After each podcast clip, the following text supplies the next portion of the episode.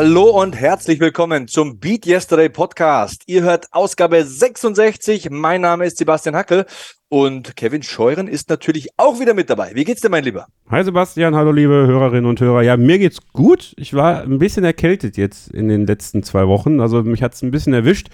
Aber äh, ich habe irgendwie das Gefühl, es ist ein bisschen hartnäckiger gewesen als nötig, habe mich aber geschont ein bisschen, trotzdem viel gearbeitet und die Erkältung besiegt und jetzt geht's rein in den Frühling und ich freue mich drauf, dass es jetzt wieder ein bisschen wärmer wird hoffentlich und wir ein paar schöne Tage haben und heute, äh, lieber Sepp, äh, einen schönen Podcast.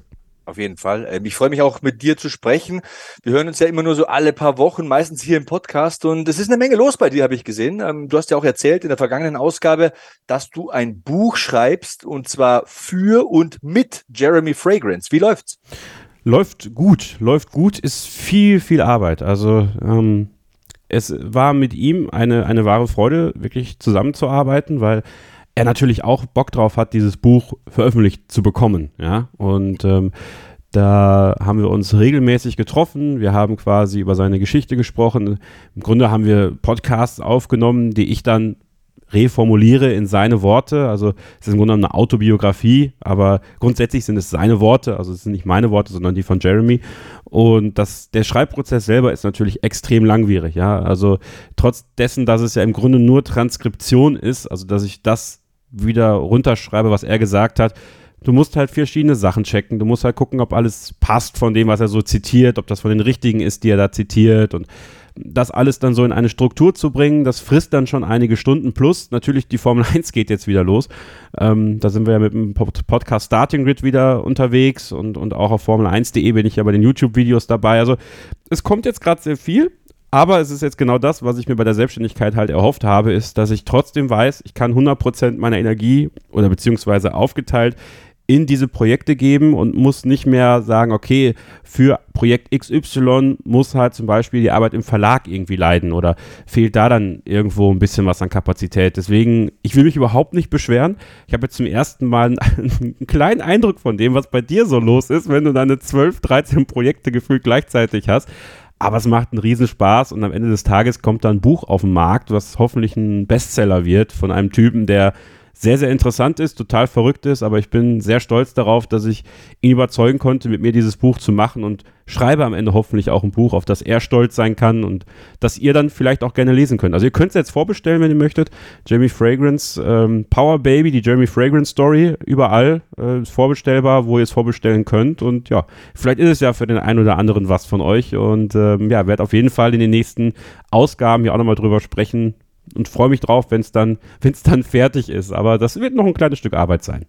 Er hört sich auf jeden Fall so an, als hättest du Spaß und darauf kommt es ja an. Ähm, ich habe auch äh, was Neues entdeckt und zwar eine neue Routine habe ich für mich entdeckt. Ich bin ja hier immer so der Fitness-Kasper in unserem Podcast. In den vergangenen, ja, fast sechs Jahren sind es jetzt. Ähm, mein Freund Richard Staudner hat mich zum Waldbaden gebracht und ähm, der hat selbst einen Podcast. Rich Headroom heißt das Format. Kleines Shoutout an den Richie. Ähm, richtig interessanter Mensch, den ich auch gerne mal hier im Beat Yesterday Podcast dabei hätte. Und ja, zurück zur Sache. Waldbaden, Spaziergänge im Wald, Zeit in der Natur zu verbringen, das stärkt ja allgemein unser Immunsystem, ist hinlänglich bekannt. Ich glaube nicht, dass ich euch erklären muss, wie wichtig ein gutes Immunsystem ist, vor allem nicht nach einer globalen Pandemie. Ähm, ich für meinen Teil war seit meinem Kreuzbandriss 2011 nicht mehr krank. Also es hört sich vielleicht seltsam an für den einen oder für die andere, aber ich hatte keine Grippe, keine Erkältungen, kein einziger positiver Corona-Test. Das kann natürlich Zufall sein, also klopfe wir mal so auf Holz. Ähm, aber ich bin allgemein immer auf der Suche nach Möglichkeiten, um meinen Körper leistungsfähiger zu machen und mein Immunsystem zu optimieren. Und ähm, zum Immunsystem vielleicht ein, zwei Dinge, glaube ich, gar nicht verkehrt, das hier anzusprechen. Es gibt ja dieses unspezifische Immunsystem, also das Immunsystem, das uns mitgegeben wird, wenn wir quasi auf die Welt kommen, wenn wir geboren werden. Und es gibt das spezifische Immunsystem, also das ist das Immunsystem, das man wiederum erwirbt. Sagen wir mal, du hast bei deiner Geburt Windows 98 dabei gehabt und dann kannst du immer wieder Updates drauf spielen. Und ähm, zurück zum Waldbaden. Ähm, das aktiviert natürliche Killerzellen. Also es ist wissenschaftlich erwiesen, ist super fürs Immunsystem. Also da möchte ich jetzt den, den Bogen mal spannen, den Kreis mal schließen. Ähm, ein Wissenschaftler aus Japan hat das herausgefunden und in Japan, ich habe es recherchiert, gibt es sogar sogenannte Waldbadeorte. Man hat herausgefunden, dass alle Arten von Interventionen, seien sie, sei es jetzt Depression, Angstzustand, äh, gesundheitliche Erkrankung, all das, wenn man das behandelt, funktioniert es im Wald besser. Und ich gehe zum Beispiel so oft es geht im Wald spazieren und merke, dass es mir äh, danach besser geht. Und wenn ich Bock und Zeit habe, dann springe ich auch ab und zu mal ins Wasser und fühle mich tatsächlich, also das jetzt mal der Kern dabei, ich fühle mich tatsächlich danach super. Es ist, glaube ich, auch diese Verbindung, die du dann mit der Natur eingehst, ne? Also ich, also ich habe das noch nie gemacht und, und, du hast mir das schon mal privat von erzählt und habe mich so ein bisschen drüber informiert. Vielleicht muss ich das auch mal, auch mal ausprobieren, weil ich glaube, das hat was ganz Besonderes, wenn du, wenn du so in der freien Natur bist. Das habe ich so bei Wanderungen zum Beispiel. Da meditiere ich gerne auch im Freien. Und dann gibt das mir eine ganz, ganz andere Kraft, wenn ich quasi auf Waldboden sitze oder auf einem, auf einem Stein sitze oder sowas und in Verbindung mit der Natur bin. Das ist beim Waldbaden doch wahrscheinlich noch viel intensiver. Hundertprozentig, hundertprozentig. Ich mache auch äh, die Erfahrung, und zwar jedes Mal wieder, dass ich, wenn ich spazieren gehe, egal zu welcher Tageszeit, im Wald besser runterkomme. Auch mal den Podcast sein lassen, mal die Ohrstöpsel draußen lassen, einfach nur warm anziehen. Bei dieser Jahreszeit jetzt äh, besonders ratsam. Und im Wald einfach mal eine Stunde gehen. Ja. Bring dich runter, fährt dich runter, entschleunigt dich du hast ja vorhin gesagt, ich bin jemand, ich bin immer auf der linken Spur mit Blinker links gesetzt unterwegs. Ich habe so viele Projekte und ich will das auch machen. Ich will powern und ich will viele Steine umdrehen. Ich will nicht irgendwann so auf dem äh, Totenbett liegen und mir denken, ah, hätte ich das gemacht und dies angefangen und ey, da hätte ich doch eigentlich ein Talent gehabt und Potenzial wäre vorhanden gewesen. Nee, ich will das ja alles machen. Aber wenn du so diese eine Seite immer voll aktiviert hast, dann musst du dich auch ab und zu mal runterfahren. Und ja, vielleicht einfach mal, um es kurz zu fassen, der Ratschlag an alle da draußen, wenn ihr mal runterfahren wollt, entschleunigen wollt, so ein bisschen zur Ruhe kommen wollt, bisschen im Wald spazieren gehen. Müsst ja nicht so verrückt sein wie ich und da könnt ihr auf meinem Instagram-Kanal sehen, so bei sechs Grad ins Wasser springen, muss nicht sein. Aber in der Natur sich zu bewegen, in der Natur sich aufzuhalten, ist immer gut. Ist immer gut, um so ein bisschen wieder runterzukommen. Und vor allem, es kostet nichts. Ja, also wir, wir, wir geben ganz viel Geld aus für, für teure Spa-Urlaube. Ist auch richtig so, ja.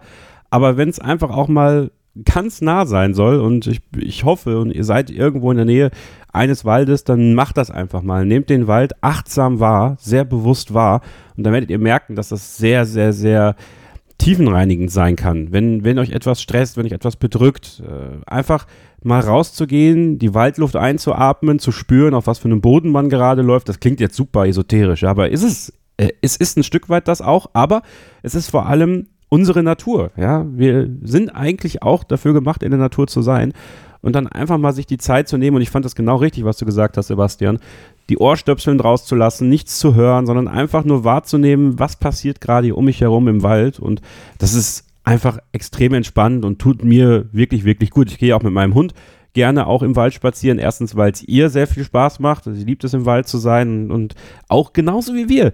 Hunde machen das ja genauso, ja. Die, die schnüffeln, die nehmen das wahr, was da im Wald passiert, die hören ja die kleinsten Veränderungen auch, die bemerken die kleinsten Veränderungen, weil die das ja sehr bewusst wahrnehmen in dem Moment. Und das können wir halt auch, ja. Und ja, kann ich sehr, sehr empfehlen, finde ich einen ganz, ganz tollen Vorschlag. Danke dafür. Ja, ähm, gern geschehen. Äh, du hast das Wort Nahsein äh, oder den Ausdruck Nahsein äh, verwendet. Den klaue ich mir jetzt mal für die Überleitung, denn ja. du hast ein tolles Interview eingetütet. Ich habe es äh, beim Hören gehasst, dass ich nicht dabei war. Hat leider zeitlich nicht geklappt. Ich hoffe jetzt wirklich die nächsten Monate, dass wir wieder öfter Menschen zusammen interviewen können, dass sich die Terminpläne bei uns beiden wieder ein bisschen entschlacken. Ähm, ja, wir präsentieren euch jetzt die Schröckerts. Die sind heute zu Gast hier im Beat Yesterday Podcast und beide sind ja in meiner Welt unterwegs sozusagen sagen, ich glaube, das kann man schon so formulieren, arbeiten unter anderem im Bereich Fernsehmoderation. Es kommen echt coole Themen vor in diesem Interview. Ich möchte aber nicht zu viel verraten, vielleicht so ein kleines Beispielchen hier und da. Also Daniel spricht über Filme und Serien. Silke hat ein paar tolle Worte über, genau, über die Rolle von Oma und Opa verloren. Ja. Ähm, dann geht es natürlich um körperliche Fitness, geht es bei uns immer. Aber hey, was erzähle ich das? Macht euch selbst den Eindruck. Hier sind die Schröckerts im Beat Yesterday Podcast.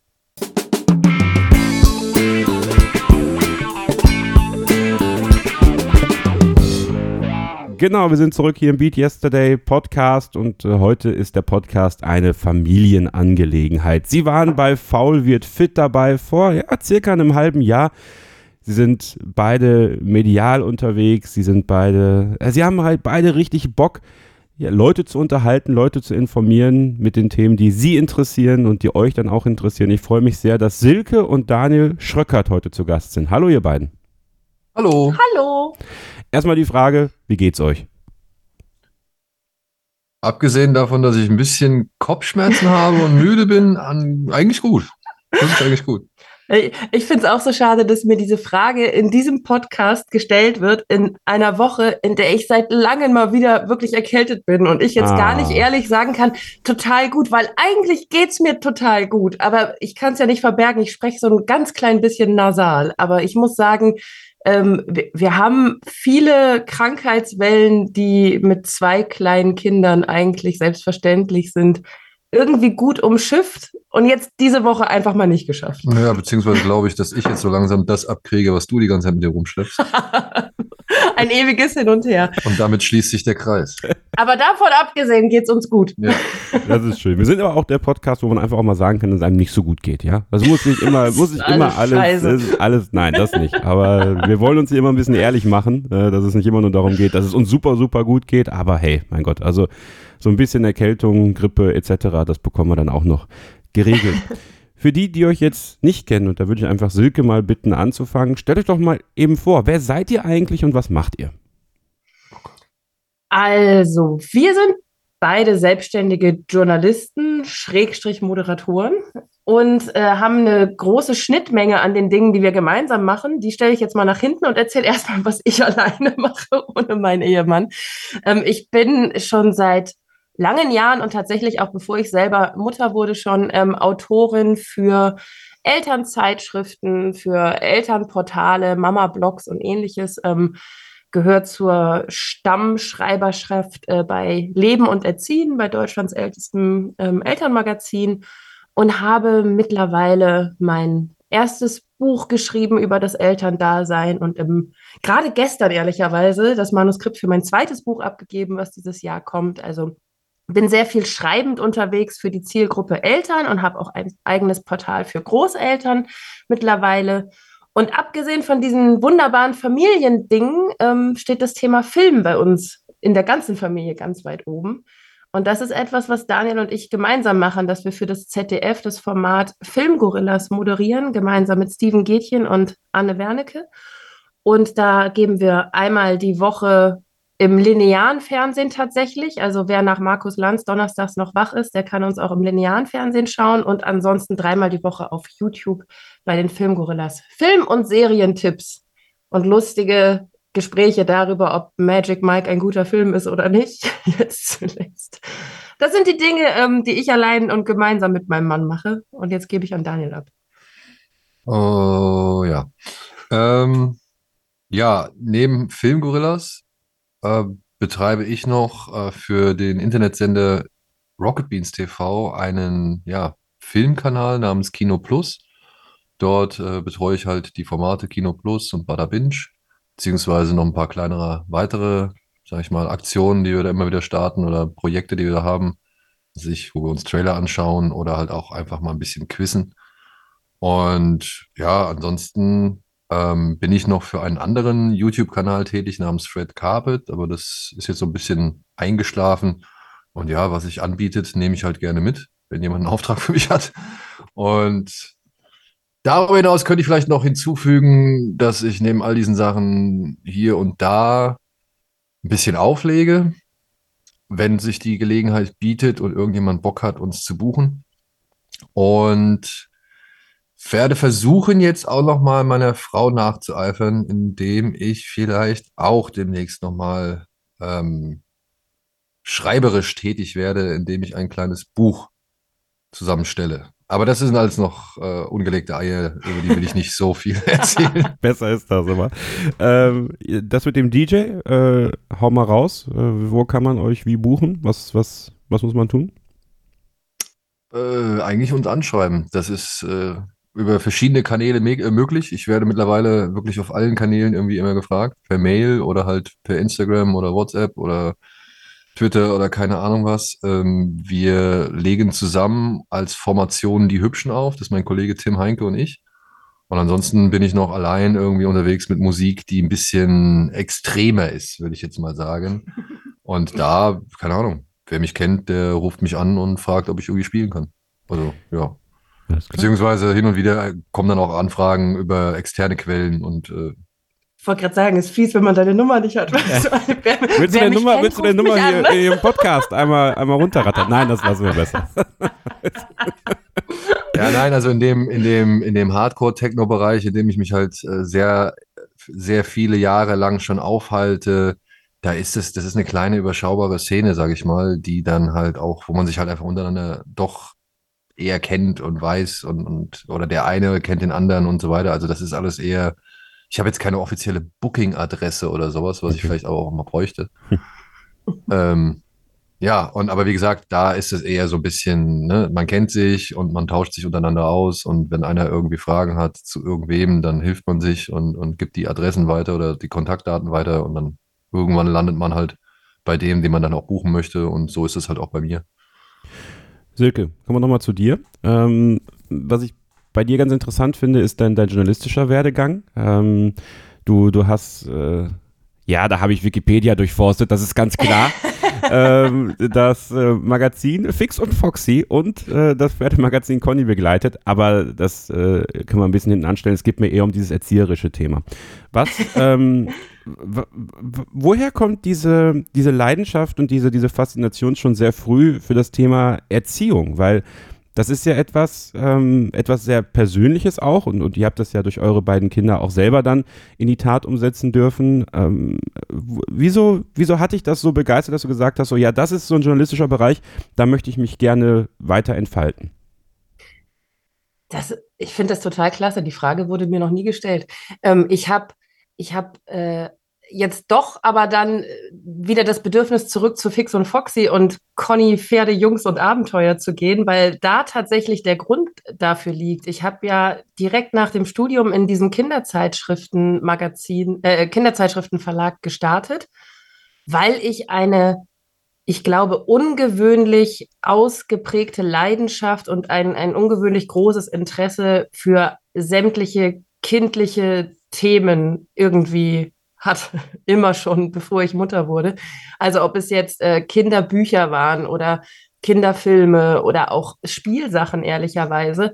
Ähm, ich glaube, so der, der Durchschnittsmensch hört irgendwann äh, im Jugendalter auf, sich für diese Dinge zu interessieren. Und ich habe das Interesse daran nie verloren und habe immer weiter beobachtet, irgendwie, wie die nächste Barbie-Kollektion aussieht und welcher Disney-Film der nächste Weihnachtsfilm ist, weil mich das immer ja, also einfach interessiert hat. Und dadurch bin ich natürlich auch ähm, prädestiniert gewesen für diesen Kinderzeitschriftenverlag und dafür die, also teilweise ja auch Vorschulzielgruppen sogar zu schreiben und, ähm, und Grundschul, also Grundschüler.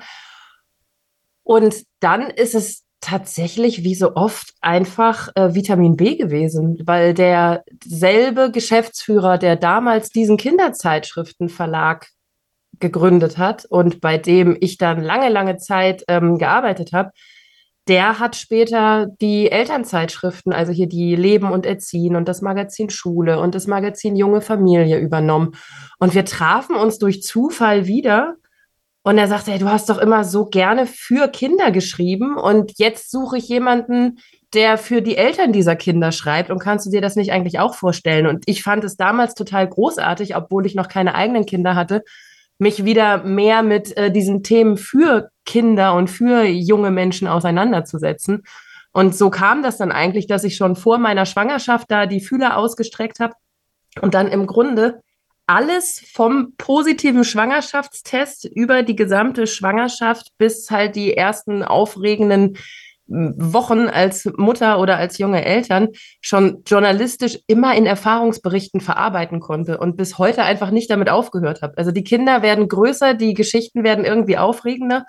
Und ähm, ja, ich, ich wachse dann so mit. Also von dem Magazin Junge Familie bin ich jetzt mittlerweile dann mal im Magazin Schule gelandet, weil wir jetzt ja auch ein Schulkind haben.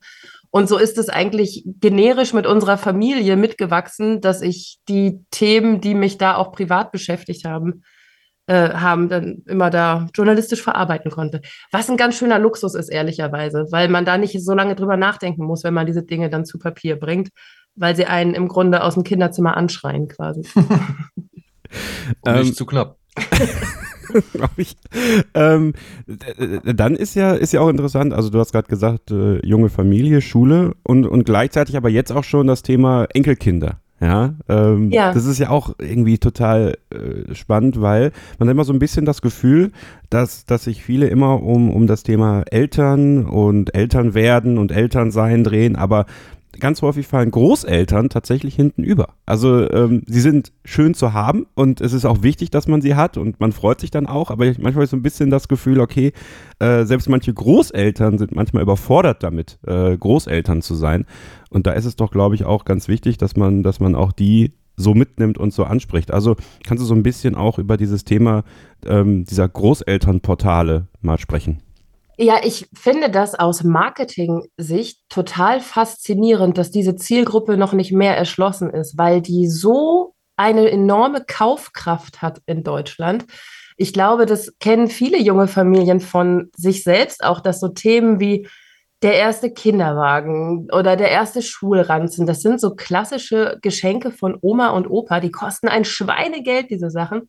Und ich wundere mich tatsächlich, dass sich die Unternehmen nicht schon sehr, sehr viel mehr und stärker und aggressiver auf diese Zielgruppe gestürzt haben. Und ich kam auf das ähm, Thema, weil damals, als ich das erste Mal schwanger war, 2013, war meine Mutter so übermotiviert, sich jetzt das aktuelle Wissen anzulesen, ne? weil sich ja irgendwie in drei Jahrzehnten auch eine Menge ändert in Bezug auf ähm, ja, Kinderpflege, Babypflege, ne? allein Rückenlage, Seitenlage, was da jetzt so die neuesten wissenschaftlichen Erkenntnisse sind. Wärmelampen. Wärmelampen, genau, all diese Dinge. Und ähm, meine Mutter war so motiviert, sie wollte halt nicht so eine alte, trutschige Oma sein, die irgendwie das Wissen von vor 30 Jahren ihrer Tochter aufzwängt, sondern sie wollte sich fortbilden und ist wirklich von Kiosk zu Kiosk gegangen und hat ein Großelternmagazin gesucht. Die wollte sich was zum Lesen kaufen, damit sie als Oma up-to-date ist. Und 2013 gab es das einfach noch nicht. Also mittlerweile gibt es so vereinzelt mal so mein Enkel oder so am äh, Kiosk. Und da, da, war ich selber total überrascht. Also Daniel und ich haben ja beide klassische Ausbildung im, im Verlag gemacht, also im Printbereich jetzt und wissen, wie nach ja, Marktlücken gesucht wird. Und ich war tatsächlich überrascht, dass die im Zeitschriftenmarkt so gar nicht besetzt ist, diese Lücke, weil ja auch die Zielgruppe gerade jemand ist, die tatsächlich noch klassisch mit Printprodukten halt irgendwie mehr anfangen können als jetzt vielleicht äh, unsere Generation oder unsere Kinder. Und dann habe ich damals gesagt, 2013 habe ich schon gesagt, so, dann mache ich einfach ein eigenes Großelternmagazin. Aber Überraschung, das ist gar nicht so einfach. Dafür braucht man erstmal Geld. Und deswegen ist es kein Printmagazin geworden, aber immerhin ein Online-Magazin. Und ich muss sagen, ähm, für jemanden wie mich, die sich nicht so wahnsinnig gut mit diesen ganzen SEO-technischen Dingen online auskennt, war ich etwas überrumpelt davon, wie sehr das angenommen wird. Also ich habe eine, wie ich finde, sehr gute URL erwischt. Also mir gehört die Seite enkelkind.de. Das ist natürlich auch ein tolles Suchwort. Und ich, ich war so in den ersten Monaten von diesen Zugriffszahlen total erschlagen, weil ich dachte, oh mein Gott, die Leute lesen wirklich, was ich da schreibe. Und ähm, ja, mittlerweile muss ich sagen, hat sich das auch ganz gut so eingenistet ne, bei den Suchmaschinen und die Seite wird aufgerufen, weil die Großeltern einfach das Interesse haben, sich zu informieren, sich auszutauschen und halt auch Artikel zu lesen, die wirklich speziell für sie geschrieben sind, weil das einfach nochmal was anderes ist, ob du die Mutter oder eben die Oma bist. Du hast ganz andere Wünsche an die Beziehung zu dem Kind. Du hast aber auch eine ganz andere, nämlich deutlich geringere Verantwortung und viel mehr Freiheiten. Und ich habe gemerkt, dass das einfach gut ankommt, wenn man diese Zielgruppe direkt anspricht. Und die machen so einen Spaß, die sind so aktiv auf Facebook mehr noch als jetzt auf äh, neueren Portalen. Äh, die schreiben so liebe Sachen und wenn man ein Gewinnspiel macht, dann schreiben die nicht einfach nur ihre Adresse, sondern schreiben halt wirklich seitenlange Briefe, warum ihr Enkelkind sich über diesen Gewinn so freuen würde. Und ich muss sagen, ähm, das ist natürlich so ein Herzensprojekt, wo, wo ich jetzt nicht reich mit werde, sondern wo ich vor allem mich irgendwie journalistisch austoben kann. Noch und, nicht. No, noch nicht, wir haben große Pläne.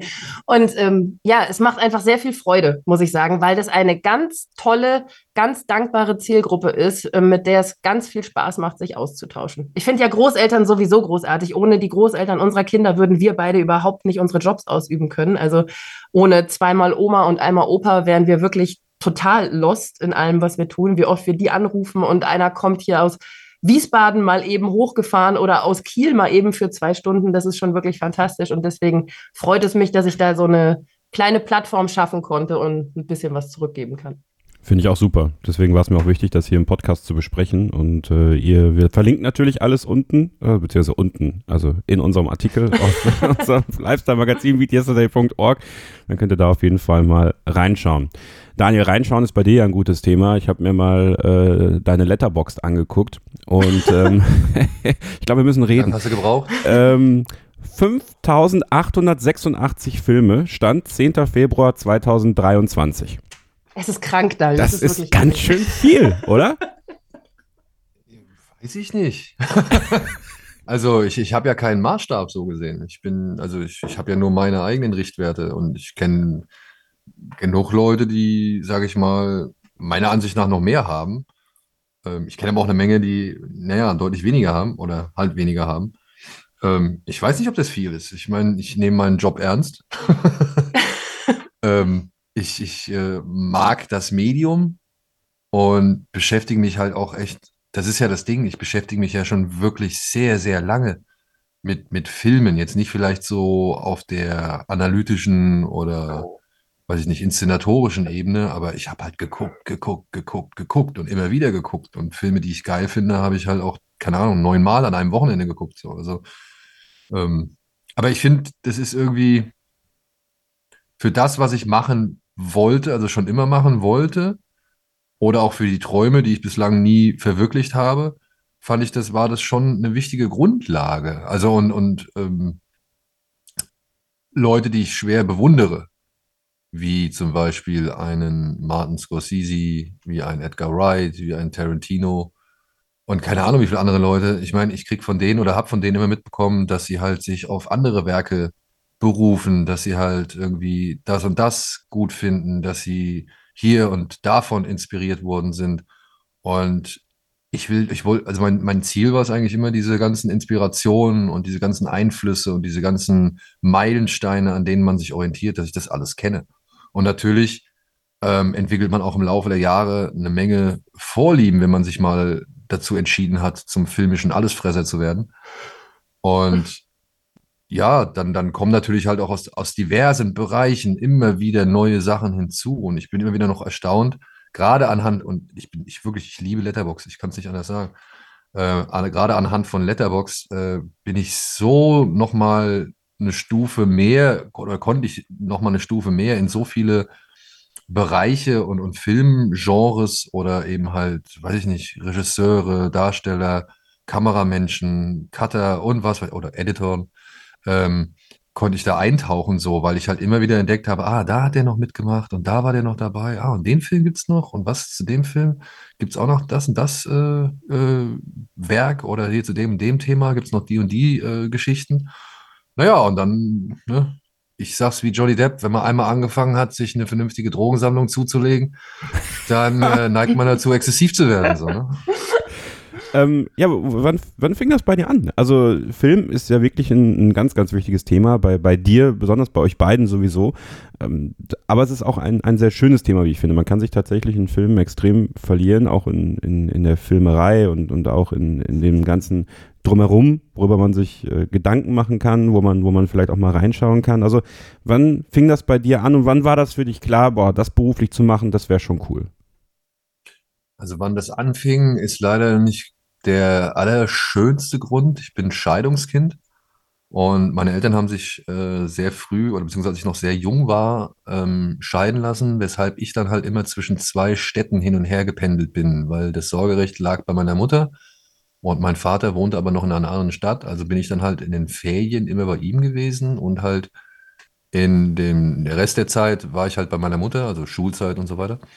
Und ich weiß nicht, bei uns ist das in der Familie schon immer ein Thema gewesen, dass wir entweder, ja, nee, dass wir halt einen Videorekorder zu Hause haben und halt auch diverse VHS-Kassetten. Mein Opa hat mir früher ziemlich viel aus dem Fernsehen aufgenommen. James Bond, Godzilla, irgendwelche, weiß ich nicht, ähm, die tollkühnen Männer in ihren fliegenden Kisten, die Reise zum Mittelpunkt der Erde von Jules Verne, also dieses ganze ZDF-Sommerkino und so. Das waren immer so Sachen, die durfte ich gucken, die durfte ich machen, die wurden mir quasi zur Verfügung gestellt. Mein Opa ist damals auch mit mir zusammen dann in die erste Videothek gegangen, in der, zu der ich Zugang hatte weil er halt einfach, keine Ahnung, er wollte mir halt eine Freude machen und wusste halt, dass ich das mag oder beziehungsweise, dass mir das gefällt. Und hat mir dann, ich weiß noch, mein erster, da kam ich irgendwann zu meinen Großeltern nach Hause, die haben bei uns direkt um die Ecke gewohnt und dann war dieser Videorekorder da und ich wusste gar nicht, was das ist und war echt fasziniert. Und mein Opa ist dann alleine in eine Videothek, hat sich dort angemeldet und hat mir Taro der Drachenjunge ausgeliehen. Das ist ein Anime, ein ganz alter japanischer Anime, ähm, den ich inzwischen auch auf DVD besitze, weil ich halt so viel Nostalgie mit dem verbinde.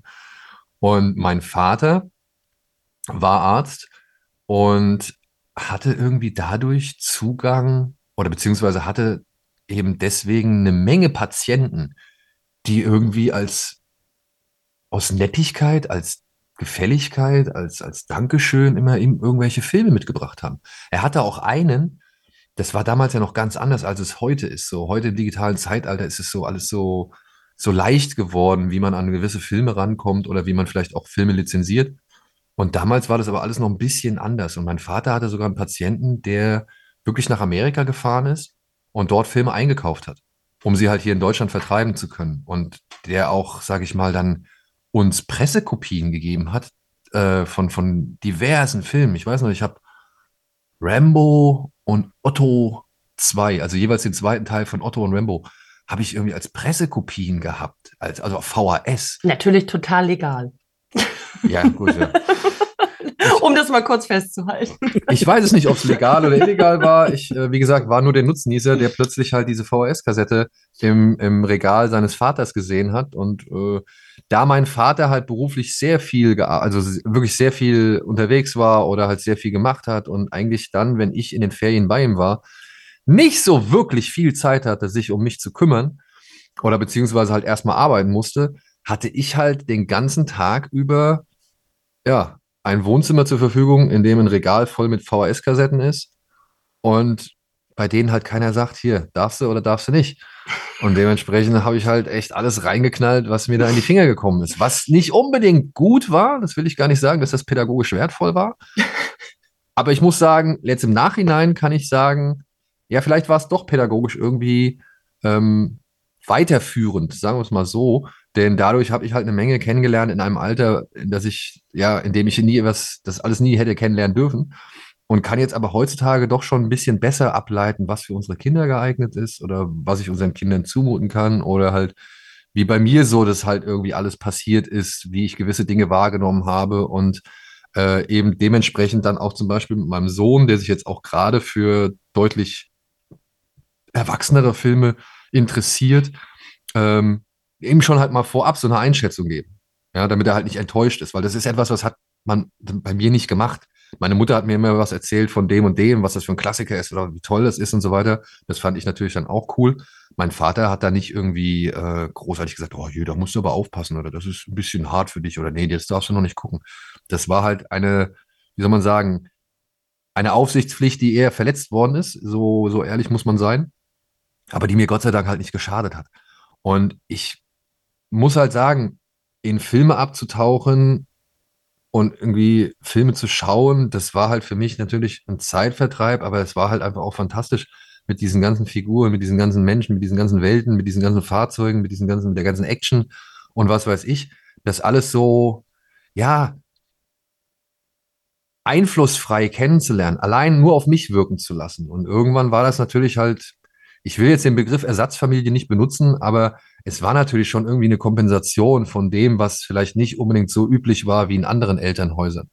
Und hinzu kommt aber die Tatsache, dass durch Freunde dann auch natürlich ein gewisses Interesse entstanden ist und immer wieder, weiß ich nicht, die Gelegenheit stattfand, dass ich halt mit irgendwem zusammen Filme geguckt habe und wir uns darüber unterhalten haben und gesagt haben, boah, wie cool war das oder wie cool war das und dann geht man ins Kino und oh, und dann erzählt man stundenlang und auf dem Schulhof werden diese Filme ausgetauscht, da erzählt man sich dann alles und ich konnte halt eine Menge mitreden und habe dann auch immer eine Menge erzählt. Ich weiß noch, ich habe irgendwie äh, während der Schulzeit gab es mal eine Zeit, da habe ich dann alle Filme irgendwie, die ich gesehen habe in der Schule oder halt auch im Hort oder Kindertagesstätte, wie es damals hieß, ähm, habe ich irgendwie dann nacherzählt den Leuten, den Kindern, die da halt waren und die es halt noch nicht sehen konnten. Und das äh, war für die äh, genauso spannend und interessant und faszinierend wie für mich, der halt irgendwie das alles irgendwie nochmal wiedergeben durfte. Das sind die Kinder, die wir heute hassen, wenn unser Sohn von der Schule nach Hause kommt und uns wirklich detailliert erzählt, was bei S passiert. Erinnerst du dich? Ja, ja, ja. Und wir uns fragen, von wem hast du das? Wer hat dir das erzählt? Wer rennt denn über den Schulhof und erzählt? So einer warst du früher.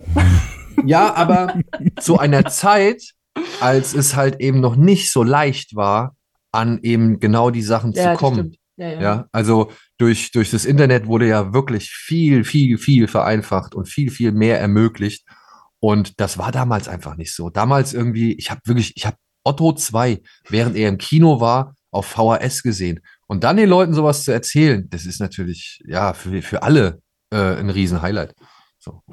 Naja, und ähm, also, wie gesagt, die, die Faszination war bei mir schon immer sehr, sehr stark für alles. Also, ob es jetzt Action war, ob es jetzt Horror war, ob es jetzt irgendwie Komödien war, Kampfkunst, was weiß ich. Also, es war für mich alles, gib mir, hau rein. Und dann fängt man halt auch an, sich für die Leute, die dahinter sind, zu interessieren. Und ich weiß nicht, ich glaube, es war zuerst der Traum, da irgendwann mal selbst irgendwie in dem Bereich tätig zu werden, Film zu machen, irgendwie Schauspielern oder sonst irgendwas zu machen. Also irgendwo mit dabei sein. Aber so nach und nach habe ich halt festgestellt, gut, ähm, da sind dann, dann doch ein paar andere Anforderungen erforderlich.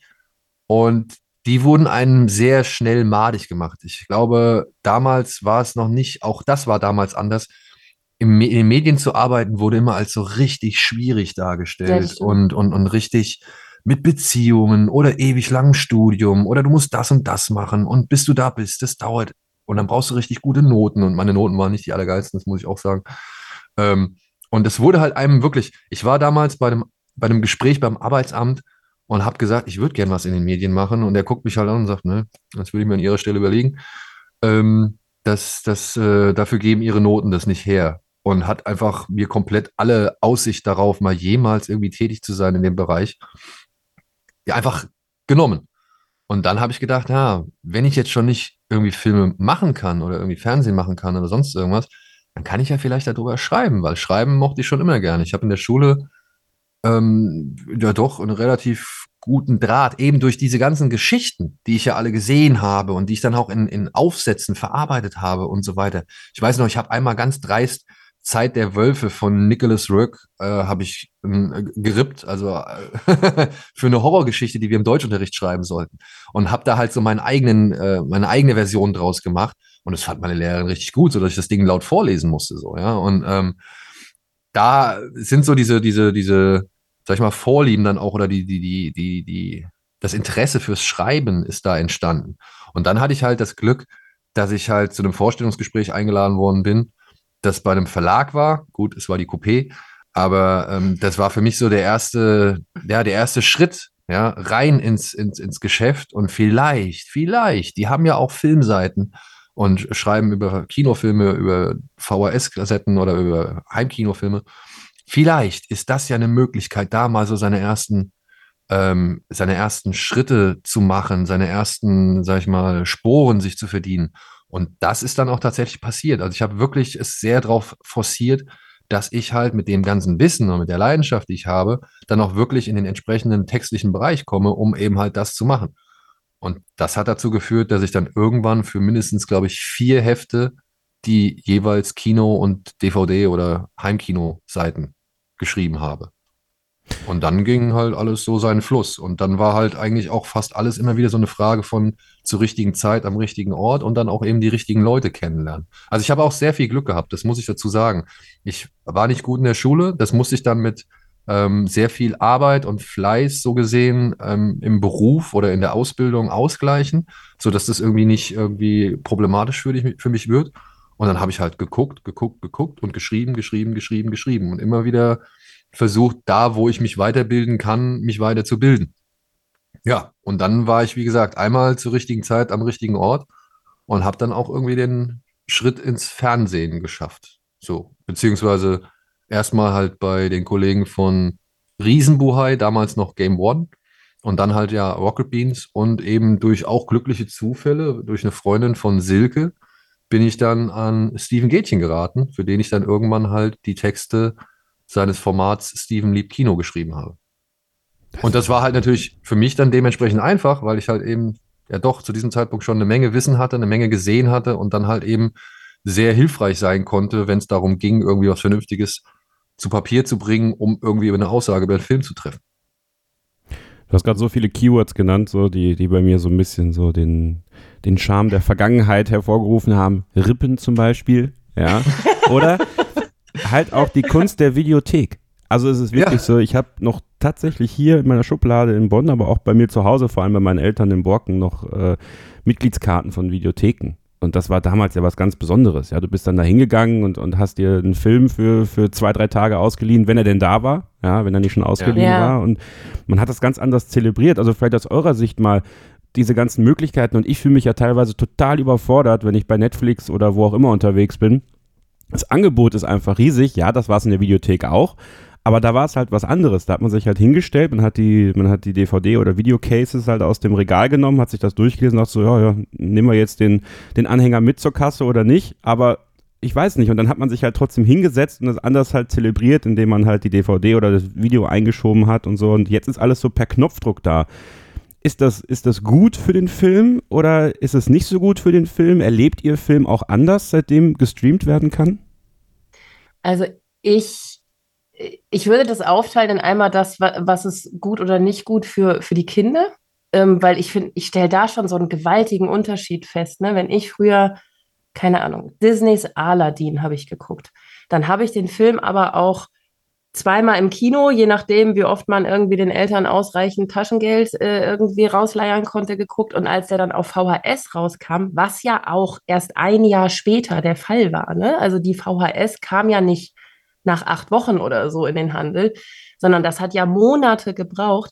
Und dann habe ich diese VHS aber auch 20 Mal geguckt zu Hause. Ich hatte das Panini-Sammelalbum. Ich hatte von Hasbro die Spielfiguren. Ich hatte irgendwie gehofft, im Überraschungsei endlich Jasmin zu bekommen und solche Sachen. Also ich habe viel, viel länger in einer von diesen Film- und Fantasiewelten in Anführungsstrichen gelebt und das zelebriert als ich das heute bei unseren Kindern erlebe. Also natürlich haben die auch so ihre favorisierten Merchandise-Franchises, aber das ist heute Paw Patrol und morgen Minecraft und übermorgen Gabby's Dollhouse und dann kommt schon auf Netflix wieder die neue Nummer eins im Kids-Bereich heute. Und natürlich sind die Kinder dann interessiert und wollen sich das anschauen. Und ich habe das Gefühl, dass das bei den Kindern manchmal so eine ja so eine Reizüberflutung ist, dass die sich in einer Sache gar nicht mehr so richtig verlieren können, weil dann schon wieder das nächste kommt, worüber in der Kita oder auf dem Schulhof gesprochen wird. Und manchmal habe ich dann auch so das Bedürfnis, das so ein bisschen zu zwangslimitieren. Also ich glaube, unsere Kinder haben ja sehr großes Glück mit dem Haushalt, in dem sie aufwachsen. Also die können schon überall immer relativ früh mitsprechen. Also jetzt nicht auswendig mitsprechen, sondern ich meine, dass sie halt Themen einfach kennenlernen, auch durch uns. Oder dass sie auch in Pressevorführungen mitgehen dürfen und Kinderkinofilme gucken dürfen, bevor die ins Kino kommen. Ne? Und solche Sachen. Das ist natürlich schon was Tolles. Aber manchmal denke ich auch, ah ja, und wenn sie den Hype jetzt mal nicht mitmachen, dann ist es auch in Ordnung. Also, dass sie einfach mal sich so ein bisschen auf eine Sache konzentrieren und äh, nicht, nicht gleich wieder von der nächsten knallbunten Welt halt irgendwie überrumpelt werden. Und ich muss sagen, das stelle ich nämlich auch bei mir fest. Also seitdem ich bei den Filmgorillas bin, das ist jetzt ja drei Jahre, ne? 2020 haben wir angefangen. Ähm, Stimmt, mit Corona. Mit Corona, genau. Ähm, Gucke ich natürlich auch, ja, man muss es dann ja sagen, beruflich sehr viel mehr. Und es ist einfach sehr viel mehr, was ich dadurch gucke, weil ich dann, dann muss man die Sachen ja bis zu einem bestimmten Zeitpunkt gesehen haben, um darüber zu sprechen. Und ich habe mich ja bei Daniel manchmal so darüber aufgeregt, dass wenn ich so einen Film wirklich gefeiert habe und den großartig fand und irgendwie dachte, boah, was ein Twist. Und damit habe ich nicht gerechnet, dass der da neben mir sitzt mit so einer Fresse irgendwie mega gelangweilt und oh, das habe ich schon hundertmal gesehen. und ich sage, ja, aber ich habe es halt noch nicht hundertmal gesehen, weil ich halt keine 5397 Filme auf Letterbox genockt habe, wie der normale Durchschnittsmensch. Und ich glaube, das nimmt dann dem Ganzen auch so ein bisschen einen Zauber, weil du kannst dir ja nicht jedes Mal wieder was komplett neu, ja doch, also manche Filmemacher schaffen das und dann ist das auch was Großartiges, aber es ist ja in der Natur der Dinge, dass sich Geschichten irgendwann wiederholen, weil sie weitererzählt werden. So ist es nun mal. Und da habe ich jetzt bei mir selbst festgestellt, wir haben ja auch dieses wunderbare Format, wo Steven und ich gezwungen werden, Horrorfilme zu gucken, dass ich mittlerweile sage, pass auf, Steven, gleich kommt der um die Ecke. Das spüre ich, weil ich jetzt schon so in Anführungsstrichen viele Horrorfilme geguckt habe, dass ich beginne, die Mechanik dahinter zu verstehen und zu begreifen. Und das halt in dem Moment, wo ich gerade wieder aufatme, weil ich denke, die Anspannung ist vorbei und jetzt kommt eine ruhige Phase, ganz bestimmt noch mal einer hinterm Kühlschrank hervorgesprungen kommt und mich erschrickt.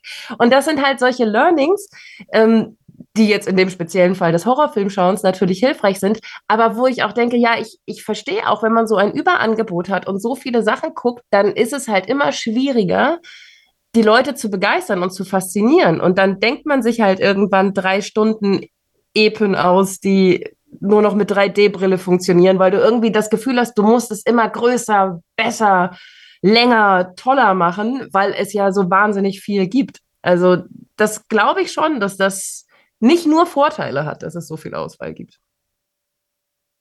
Okay, was soll ich jetzt dazu noch sagen? Ja, das war viel.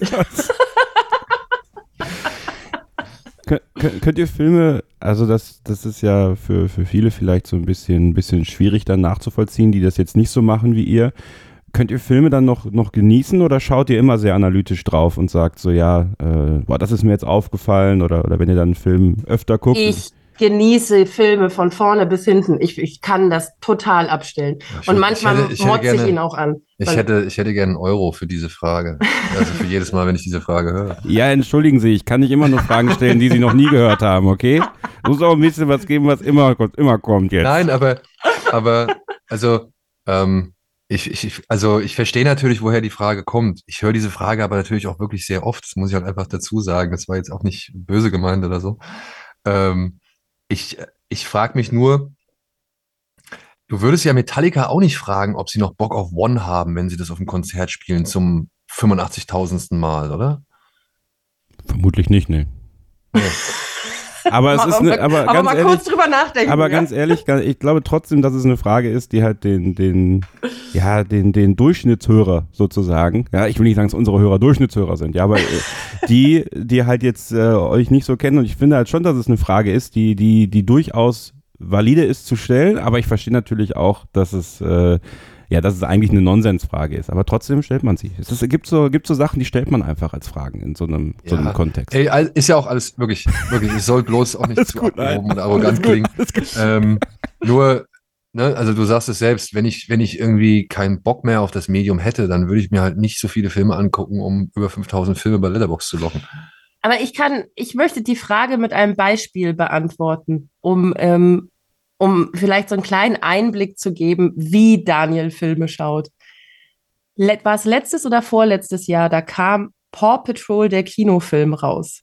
Also Paw Patrol, wer jetzt keine Kinder hat, ist vielleicht noch verschont von diesem äh, Phänomen, aber das ist, ich würde sagen, ein größerer Hype als der Sesamstraße zu unserer Jugend. Jedes Kind kennt diese Hundewelpen. Ein Bauarbeiterhund, ein Polizeihund, ein Feuerwehr. Feuerwehrhund. Was macht eigentlich der Hubschrauberhund? Die fliegt ja eigentlich die nur, fliegt nur. Die fliegt nur im Hubschrauber. Egal, da kam der erste große Kinofilm. Natürlich sind wir da mit unseren Kindern reingegangen. Und dann ist ein ganz dramatischer Moment, in dem sich halt der Anführer von seinem Lieblingshund naja, im, im Streit verabschiedet. Also die, die streiten sich zum ersten Mal. Das hat es vorher noch nie gegeben. Und Daniel lehnt sich zu mir rüber. Der, der Polizeihund heißt Chase und Chase geht so ein paar Pfotenschritte rückwärts und Daniel lehnt sich zu mir rüber und sagt, sagt zu mir, siehst du, wie er vom Licht zurück in den Schatten weicht? Also bei einem Kinderzeichentrickfilm, ja, wo, wo der Hundewelpe ein paar Schritte rückwärts macht, achtet Daniel darauf, dass dieser Hund jetzt inszenatorisch von dem beleuchteten Teil der Abenteuerstadt in den schattigen Teil der Abenteuerstadt zurückgeht. Und ich sage, Daniel, nein, beim besten Willen, darauf habe ich wirklich nicht geachtet in diesem Moment. Ich gucke mir einen Film mit sprechenden Hunden an. Und ich glaube, Daniel kann das nicht abschalten, wenn er Sachen guckt. Das ist einfach immer da. Ja, aber das macht mir ja Spaß. Ja, ist ja gut. Ich wollte doch nur die Frage für dich beantworten, ob du Filme noch schaust, ohne sie zu analysieren. Die Antwort ist nein. Also ist die Frage doch valide. Ist da. Da, da haben wir du es hast ja doch. auch gefragt, ob man das noch genießt. Ja, okay, stimmt. Ja, okay, ja, okay. Das ist Teamwork hier, ja. Wir haben die Frage nochmal so umformuliert, dass es dann doch in meinen, in meinen Kontext gepasst hat. Danke, Silke. Ja, gerne, gerne. Ja, nat aber so- also natürlich, es gibt Filme, die, die, weiß ich nicht, die haben wir hier geschaut. Was war das? Orphan, First Kill oder irgendwie, was war das? The Others? Ne, wie hieß der, wie hieß der mit dem, wo sie ins Haus einbrechen? Schon wieder vergessen, weil er so belanglos war. Ähm, Äh, du weißt, was ich meine, wo ja, sie mit den alten Leuten. mit den alten Leuten, wo The sie Owners. The Owners, Ja. genau.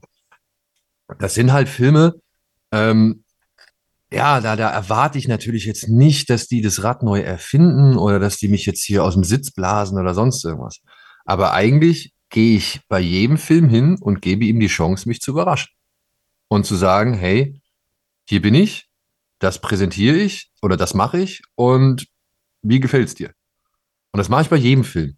Aber natürlich ist es bei, nach einer Zeit dann bei gewissen Filmen, sind die Erwartungen vielleicht dann aber auch nicht mehr die allerhöchsten. Ja, wie zum Beispiel bei Orphan First Kill, wo ich mir denke, so Leute, ihr habt schon alles beim ersten Film erzählt, warum müsst ihr jetzt die Vorgeschichte erzählen? Oder beziehungsweise äh, glaubt ihr, dass es notwendig ist, die Vorgeschichte zu erzählen, wenn ihr den großen Twist, um den es in diesem Film geht, schon im ersten Film verraten habt, so, ja? Und dann gucke ich mir das an und, und sehe halt eine dämliche Aktion nach der anderen und denke mir halt, wer soll sich sowas angucken? Warum soll ich das irgendwie Leuten empfehlen? Das, da habe ich keine Bewandtnis für. So. Und das sind dann halt die Filme, ja, da guckt man dann, deutlich analytischer drauf. Aber dann auf der anderen Seite ähm, gehe ich in sowas wie Patan oder ich gehe in sowas wie RRR oder KGF 2, so eine, so alles so, so indische Blockbuster-Filme, die mir halt noch momentan relativ neu und fremd sind. Und ich werde umgeblasen wie so ein kleiner Junge, der da halt irgendwie mit einem dicken Honigkuchen grinsen, äh, Honigkuchenpferd grinsen aus dem Kino rauskommt und sich fragt, was habe ich denn da gerade gesehen? Warum bin ich, warum fühle ich mich jetzt hier so wie, ja, also wirklich, warum fühle ich mich, als wäre ich Nummer acht und hätte meinen ersten Actionfilm erlebt oder so, ja? Also, das geht alles. Es geht alles. Jeder Film hat aufs Neue die Chance, irgendwie mich zu begeistern, mich zu bespaßen, mich irgendwie zum Lachen, zum Weinen, äh, zum Mitfiebern zu bringen. Ich gucke mir auch zum 500. Mal Rocky 3 an und gehe mit. Also ich, ich versuche den Schlägen von Klapperleng auszuweichen, beziehungsweise hau stellvertretend für Rocky in sein Gesicht. So, das ist, das ist immer noch vorhanden. Das wird sich auch nicht ändern. Ich habe jetzt gerade vor kurzem den neuesten Film aus der Reihe gesehen und ähm, habe wieder festgestellt, wie ich in diesen Boxkämpfen mitgehe. Also es ist nicht, bei mir, ich weiß es nicht, ich kann es nicht anders sagen. Ich, ich, ich gucke mir das alles gerne an, aber dieses gerne anschauen kann natürlich innerhalb eines Films in Sekundenbruchteilen umschlagen oder halt eben auch nach erst, keine Ahnung, fast zwei Stunden umschlagen. So, ne? Also, weiß ich nicht, ich saß in Stirb langsam drei drin und fand den wirklich echt cool, hat sehr viel Spaß mit dem. Und dann kommt am Ende diese dumme Explosion auf diesem Schiff und sie springen irgendwie eine Sekunde vorher runter und müssten eigentlich in alle Einzelteile zerfetzt werden und klatschen ins Wasser und schwimmen einfach noch an Land. So, und da war der Film für mich vorbei. Da hatte ich wirklich keinen Bock mehr. Ich war bocksauer, weil es halt einfach so übertrieben und unverhältnismäßig in dem Moment war, dass mir das halt richtig die Laune verhagelt hat. Das kann alles immer passieren. Oder bestes und aktuellstes Beispiel, ich verliere bei so einem Filmquiz, das wir bei den Filmgorillas machen, krieg als Strafe, in Anführungszeichen, äh, die, die Herausforderung mit meiner Frau Magic Mike, Magic Mike's 3 oder Magic Mike's Last Dance zu gucken. Und hab keinen Bock. Wirklich, ich habe keinen Bock. Ich habe die anderen beiden Filme gesehen und es war gut. Ja, es reicht. Ich brauche nicht mehr Stripper in meinem Leben. So. Und wir gehen ins Kino. Und was passiert? Neben mir erzürnt sich meine Frau Mit jeder Sekunde, die dieser Film weiter voranschreitet, mehr und mehr und oh, und regt sich auf und keine Ahnung. Ich gucke auf die Leinwand und denke mir halt, uiuiuiui, eieiei, ist das eine Fremdscham? Äh, zum Teil. Und eieiei, mit der Geschichte glaubt ihr hier wirklich ernsthaft durchzukommen und, und, und kann es gar nicht fassen, was da eigentlich so sieht und merkt aber halt die Aggression neben mir. Weil Magic Mike nicht getanzt hat. Da war ich sauer. Und ich hatte dann, dann dadurch deutlich mehr Spaß. du Ratte. Und, und, und dieser Minute, dieser Film, ja, so, so langweiliger er wird, umso besser wird er für mich. Ja. Ja Weil du dich am Leid deiner Ehefrau erfreust. Ja, aber es war so das Gesamterlebnis halt. Ja, ja. Mhm. Also, das kann alles passieren. Deswegen, wenn ich keinen Bock mehr hätte auf Filme, dann dürfte ich diesen Beruf nicht mehr machen. Oder dann müsste ich, also dann dürfte ich, müsste ich dann anfangen, mir zu überlegen, was ich jetzt stattdessen machen möchte. So. Und ich möchte diesen Bock auch nicht verlieren. Deswegen, ähm, deswegen bin ich auch, sage ich mal, oder versuche ich auch, mich so breit wie möglich aufzustellen und mich in allen möglichen Ländern oder Genres oder halt, weiß ich nicht, bei allen verschiedenen Leuten, die es so gibt, die jetzt halt Filme machen oder Serien machen, irgendwie umzuschauen um eben immer was Neues zu entdecken, was anderes zu entdecken, mich auch wieder zurückbesinnen auf irgendwelche anderen Sachen. Ich habe jetzt zum Beispiel gerade eine Phase gehabt, wo ich wirklich, glaube ich, vier oder fünf irgendwelche uralten Action-Klopper aus Hongkong aus den 90er Jahren mir reingezogen habe. Ja. Das sind alles andere als gute Filme, die sind alle sehr rumpelig, beziehungsweise äh, packen in ihre 90 Minuten mehr Story oder mehr Inhalte, als es ein Avatar in drei Stunden macht. Ja. Aber es ist einfach schön, dann zu sehen, wie war das damals? Wie ist es jetzt? Was war damals irgendwie verkehrt, wie zum Beispiel ja, Sexismus oder Rassismus? Und wie war aber dann, wie ist es jetzt heute und, und, und, und so weiter und so fort? Also ich finde, man kann sich das, oder ich kann mir das halt einfach doch bewahren. Also auf echt wirklich vielfältige Art und Weise. Und wenn irgendwann mal der Punkt kommen sollte und ich mir denke, boah, nee, also jetzt weiß ich gar nicht, warum ich hier überhaupt reingegangen bin, ja, dann ist das, glaube ich, der Moment, wo ich halt auch sagen muss, äh, vielleicht wäre es an der Zeit, was anderes zu machen. Ja gut, es war für euch auch Zeit, was anderes zu machen, nämlich vor circa sechs Monaten, als ihr, ja, ja guter Übergang. ja, als ihr bei äh, Foul wird fit von unserem Coach Gino mal ordentlich durch die Mangel genommen worden seid. Ähm, ist ja nun Filme gucken ein, ein sehr sitzender Sport, sage ich mal, aber es ist ja nur zwangsläufig, dass man, dass man dann nochmal was anderes versucht. Äh, wenn ihr euch mal so an diese Zeit zurückerinnert, äh, wie kam es dazu, dass ihr, dass ihr da mitgemacht habt und ja, was hat diese Zeit euch gezeigt? Also eigentlich kam es dazu und da sind wir wieder, Entschuldigung, wenn ich jetzt mal kurz diesen kleinen Rückweg zum Thema Filme mache. ich habe ja Gino im Bus kennengelernt. Im Bus? Okay. Ja, Gino, ich war irgendwann. Bin Jetzt wird es eine Romcom. Äh, äh, ich ich, ich äh, bin irgendwann von der von, von Rocket Beans äh, oder, oder Riesenbuhai damals noch nach Hause gefahren und da stand Gino vor mir im Bus. Und Gino hatte halt Sendungen von uns geguckt. Und wir haben halt über Filme angefangen, glaube ich, zu reden. Und dann hat Gino mir erzählt, was er macht und keine Ahnung. Und äh, hat sich dann irgendwie auch bei Rocket Beans vorgestellt. Und ich habe das mitbekommen, als er sich dann bei Rocket Beans da irgendwie gemeldet hat. Und habe gesagt, ja, den habe ich kennengelernt im Bus der ist hier, der ist richtig sportlich hier. Der, der, der, das ist auf jeden Fall was so. Ja. der, der könnte, glaube ich, hier schon ein bisschen was leisten. Und ja, äh, das, was du sagst, ne, ich habe halt, ich durch eben meine Tätigkeiten und vor allem halt auch durch diese ganze sitzende Tätigkeit, habe ich mir halt ein, ein, ein, Kreuz angeschafft. Das war halt einfach nicht mehr feierlich, beziehungsweise so gesehen im wahrsten Sinne des Wortes auch nicht mehr tragbar. Äh, habe eine Mini-Plauze entwickelt und ähm, war einfach viel zu faul. Und dieses Angebot äh, in einer Fernsehsendung oder in einer Internetsendung, ähm, sag ich mal, jetzt mal ein bisschen was für die Kondition, für das äußerliche Erscheinungsbild oder für halt eben einfach das innerliche Befinden zu tun, das war die idealste Lösung. Ich glaube, ich hätte sonst, was weiß ich, wie viele Jahre noch weitergemacht, ohne. Ja, du hättest, du brauchtest das. Ja, ja also ich brauchte diesen Push. Und das war halt wirklich der richtige Push. Und vor allem dann halt in der ersten Sendung weder einen Dip noch einen Klimmzug zu schaffen. Das war für mich eine der wichtigsten Erlebnisse, eines der wichtigsten Erlebnisse, die ich in den letzten Jahren so hatte. Denn das war, das war das richtige Benzin. So, das war halt einfach die, weiß ich nicht, die Scham und, und, und die, weiß ich nicht, die Traurigkeit auch darüber, die halt wirklich dafür gesorgt hat, okay, jetzt, jetzt gehe ich es an, jetzt greife ich es an und jetzt, das, das will ich nicht nochmal wiederholen. Und äh, ja, es war cool, dass es halt dann auch genauso geklappt hat. Ja, aber ich muss sagen, bei mir war das, ich, ich habe meine Jugend nicht vom Fernseher verbracht. Ich habe tatsächlich jeden Tag früher Sport gemacht. Also ich bin von der Schule in den Tanzverein. Ich, ich war in einem Akrobatikkurs. Ich hatte dreimal die Woche Volleyballtraining. Also ich hatte wirklich meine gesamte Kindheit und Jugend durch. Tennis habe ich mal eine Zeit lang gespielt. Ich war Crossläuferin. Also ich habe wirklich so viel Sport immer gemacht. Und dann habe ich mir bei, bei einer Sportart unglücklicherweise beide Handgelenke gebrochen. Und ähm, das war ein bisschen hinderlich, um Volleyball zu spielen danach. Es Und lebe der Wintersport. ich wollte einmal Snowboarden ausprobieren. Das war nicht so clever. Und da, das war aber dann, danach kam ein Umzug und dann kam das Studium.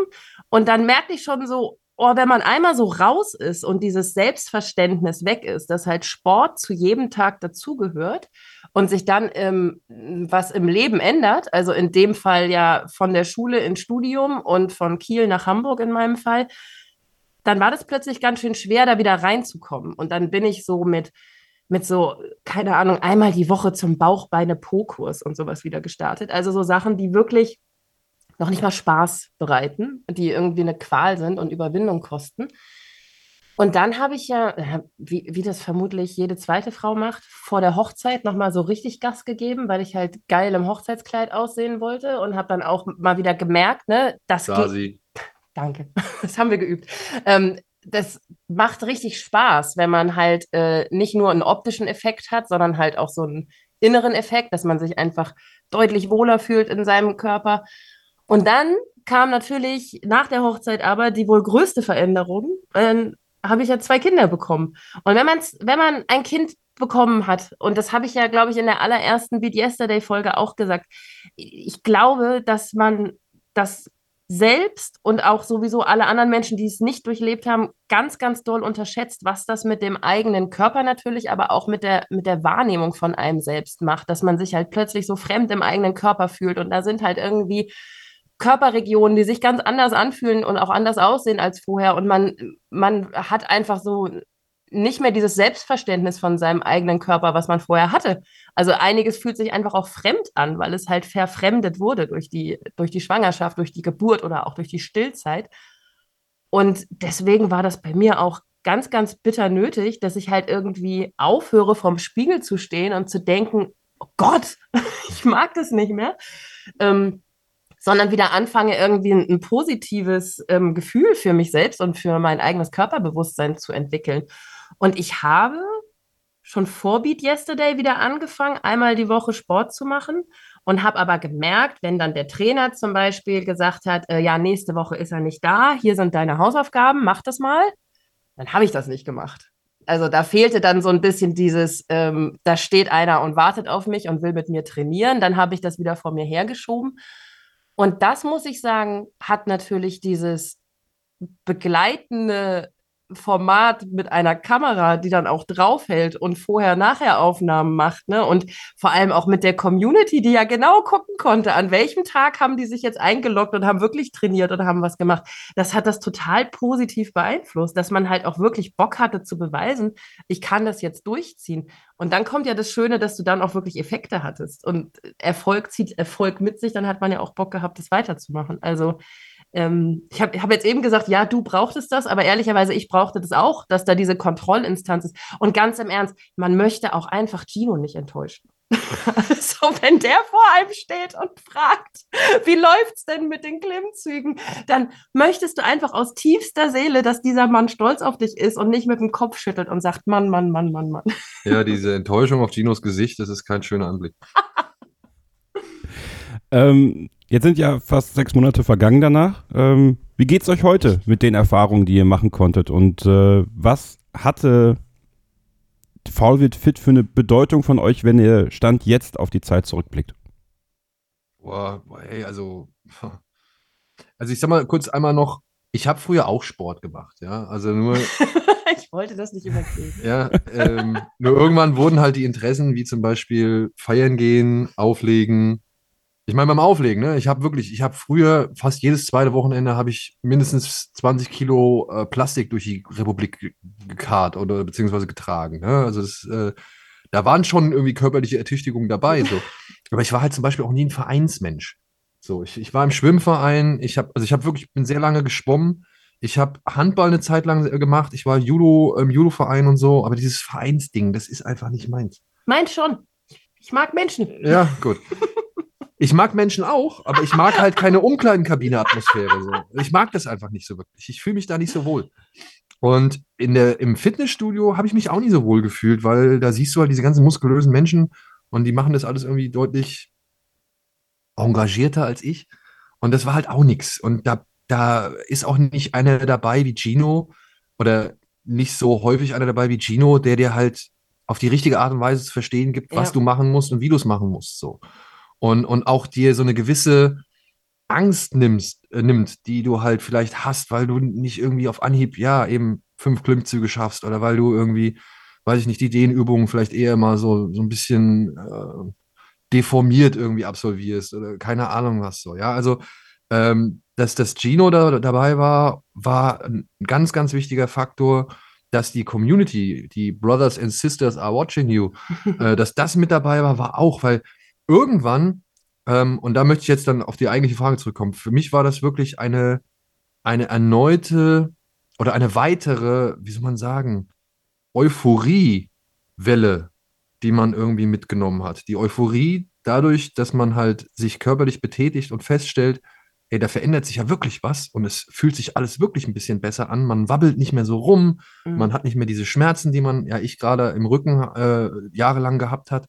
Und, und man fühlt sich allgemein irgendwie, man fühlt sich straffer, man fühlt sich auch aufrechter, man fühlt sich irgendwie, weiß ich nicht, irgendwie gewappneter, so, ja, und, und, und abgehärteter. Und dann das jetzt alles zu sehen, man macht das und, und, und ähm, man hat natürlich so ein bisschen, also ich gerade, ich habe mich da blamiert, sage ich mal, oder ich habe mich da nicht von meiner besten Seite gezeigt in der ersten Folge. Dann die Motivation dadurch, das war nochmal auch wieder was Schönes, so eine Motivation äh, festzustellen, die halt wirklich einen antreibt, was man vielleicht jetzt auch nicht unbedingt immer im Alltag immer auf jeden Tag aufs Neue findet. So eine richtige, so ein richtiger Push, der dich über wirklich mehrere Wochen hinweg beschäftigt und, und ja, motiviert. Und dann mit der letzten Folge ähm, die Sachen dann wirklich zu meistern, an denen man vorher gescheitert ist und dann dafür, sage ich mal, noch, weiß ich nicht, gelobt wird, gefeiert wird, irgendwie bewundert wird oder halt auch, ähm, ja, und das fand ich halt mit das, mit, mit das Stärkste, dass man da als positives Beispiel gesehen wird. Ja. Dass Leute halt sagen, ey, ich habe mir euch angeguckt, bei mir, ich habe ähnliche Sachen und ihr habt mich jetzt dazu gebracht, dass ich auch mal wieder mich aufs Rad äh, schwinge oder dass ich mal wieder in die Muckibude gehe oder dass ich hier auch mal versuche mit Klimmzügen, mit der Klimmzugstange irgendwie was zu machen und so weiter. Da gab es diesen einen Mann, der gemeint hat, der ist in der Zeit von, von unserem Beat Yesterday äh, um, um, keine Ahnung, um 30 Kilo oder so. Äh, Stimmt, der hat ganz stark abgenommen. der hat äh, Parallel, 30 ja. Kilo irgendwie parallel zu uns irgendwie abgenommen. Und das alles zu sehen, ja klar, da ist ein gewisser Druck auch mit dabei, weil ich bin jetzt nicht irgendwie, weiß ich nicht, ob ich das größte Vorbild bin oder ob ich meiner Vorbildfunktion als jemand, der in den, in den Medien auftaucht, ob ich der wirklich immer gerecht werde, egal in welchem Bereich. Aber jetzt einmal zu merken und wirklich so aktiv festzustellen, auch durch eure, also durch die Garmin-App, ja, wie viele Leute das irgendwie gut finden, dass man das macht und dass man das weiter durchzieht und dass man das irgendwie, dass man am Ball bleibt und dass man dafür geschätzt wird und dass man dafür irgendwie auch als, als Vorbild oder als, als Motivation gesehen wird. Sagen wir es so, ja, um möglichst uneitel zu sein. Dass man irgendwie selbst Teil der Motivation anderer Menschen ist. Das fand ich wirklich, wirklich gut und wirklich, also das hat mir auch irgendwie mental noch mal ein bisschen was gegeben, nicht nur körperlich. Und ich habe mich jetzt gerade überrascht, äh, also ich war jetzt gerade überrascht, dass du gesagt hast, es ist sechs Monate her. So lange kommt mir das gar nicht vor, weil wir bekommen ja jede Woche noch Einladungen zu Challenges in, in der App. Also schöne Ich Grüße. nehme alle an. Wir nehmen die immer noch alle an und das, ähm, Oh, das überrascht mich jetzt gerade, dass das nach einem halben Jahr tatsächlich ja auch dann noch bei, bei anderen irgendwie so nachhalt, ne? dass da so ein Kontakt en- entstanden ist, wo man halt so Schritte-Challenges macht oder ich habe auch regelmäßig Lauf-Challenges, ähm, die ich mal mehr und mal weniger erfolgreich absolviere. Aber darum geht es ja nicht, dass man halt einfach diesen Austausch hat und sagt, okay, man macht das nicht alleine, sondern jemand kommentiert dann auch, wenn man äh, sich mal wieder aufgerafft hat. Also ähm, das finde ich ganz faszinierend, dass das jetzt schon ein halbes Jahr her gewesen sein soll. Und mir muss ich sagen, ging das auch so. Also ich habe ja vorhin hier immer geprahlt, wie viel Sport ich äh, immer gemacht habe. Die Wahrheit ist, ich war nie gut in diesen Dingen. Ne? Also ich habe ich hab mich halt bewegt und hatte Spaß dran, weil meine Freundinnen da auch waren. Aber es gab jetzt nie die eine Sportart, in der ich es irg in irgendeine Form von Kader geschafft hätte oder in der ich besonders gut gewesen wäre. Ich war halt mehr so Typ Teilnehmerurkunde und nicht Typ Siegerurkunde. Und nee, Siegerurkunde, glaube ich, oder Ehrenurkunde? Was ja, die hatte ich nie. Also ich, ich hatte nie die zum Klappen bei den Bundesjugendspielen. Ja, ähm, und dass ich dann bei dieser Abschlussfolge von Beat Yesterday aus einem, äh, ich weiß nicht, wo dieses hoch herkam, aber dass ich da diese zwölf Dips geschafft habe. Und dann sogar jemand wie Gino, der nun mal wirklich viele Menschen im Fitnessbereich kennt, ich wollte jetzt nicht sagen, viele Frauen im Fitnessbereich kennt, das klingt falsch, aber der zu mir hinterher sagte, er kennt keine andere Frau, die zwölf Dips am Stück schafft. Ich, ich habe so eine Form von Stolz empfunden auf mich und auf meinen eigenen Körper, wie glaube ich, ja, vermutlich äh, lässt sich das nur durch die Geburten toppen, ne? weil ich irgendwie dachte, Wahnsinn, ich habe irgendwie was geschafft, was, was derart kommentiert wird und hätte ja vor Beat Yesterday niemals damit gerechnet, dass das möglich ist, dass das aus meinen kleinen dünnen Ärmchen rauszuholen ist. Aber offensichtlich ist es da, wenn man nur genug dafür übt. Und das ist schon wirklich ein tolles Gefühl, was wir beide als Erfahrung garantiert ohne dieses Format nicht gemacht hätten. Und dann auch diese, was für mich auch eine wichtige Erkenntnis war. Ich habe ja früher auch schon mal versucht, eben als ich festgestellt habe, dass mein, mein Rücken halt deutlich schlechter ist als bei anderen Menschen oder dass ich halt wirklich unter rheumatischen Schmerzen halt leide, auch schon mal versucht hier und so weiter, Chiropraktiker und, und, und Training, also so, so ähm, Kieser, Kieser-Training, sagt man das? Mhm. Ja, äh, so Kieser-Training zu machen oder halt im Fitnessstudio irgendwie ein paar Übungen zu machen, die man halt irgendwie, die halt ein bisschen da entgegenwirken sollen. Und habe dann aber irgendwann gemerkt, das kriege ich nicht so hin. Das ist, das, das, das, das schaffe ich nicht irgendwie. Oder das ist, ich, ich kann da nicht dranbleiben so. Und dann habe ich lieber die Schmerzen in Kauf genommen, bin zum Arzt gegangen, habe mich spritzen lassen oder habe Schmerztabletten genommen, anstatt irgendwie aktiv dagegen vorzugehen.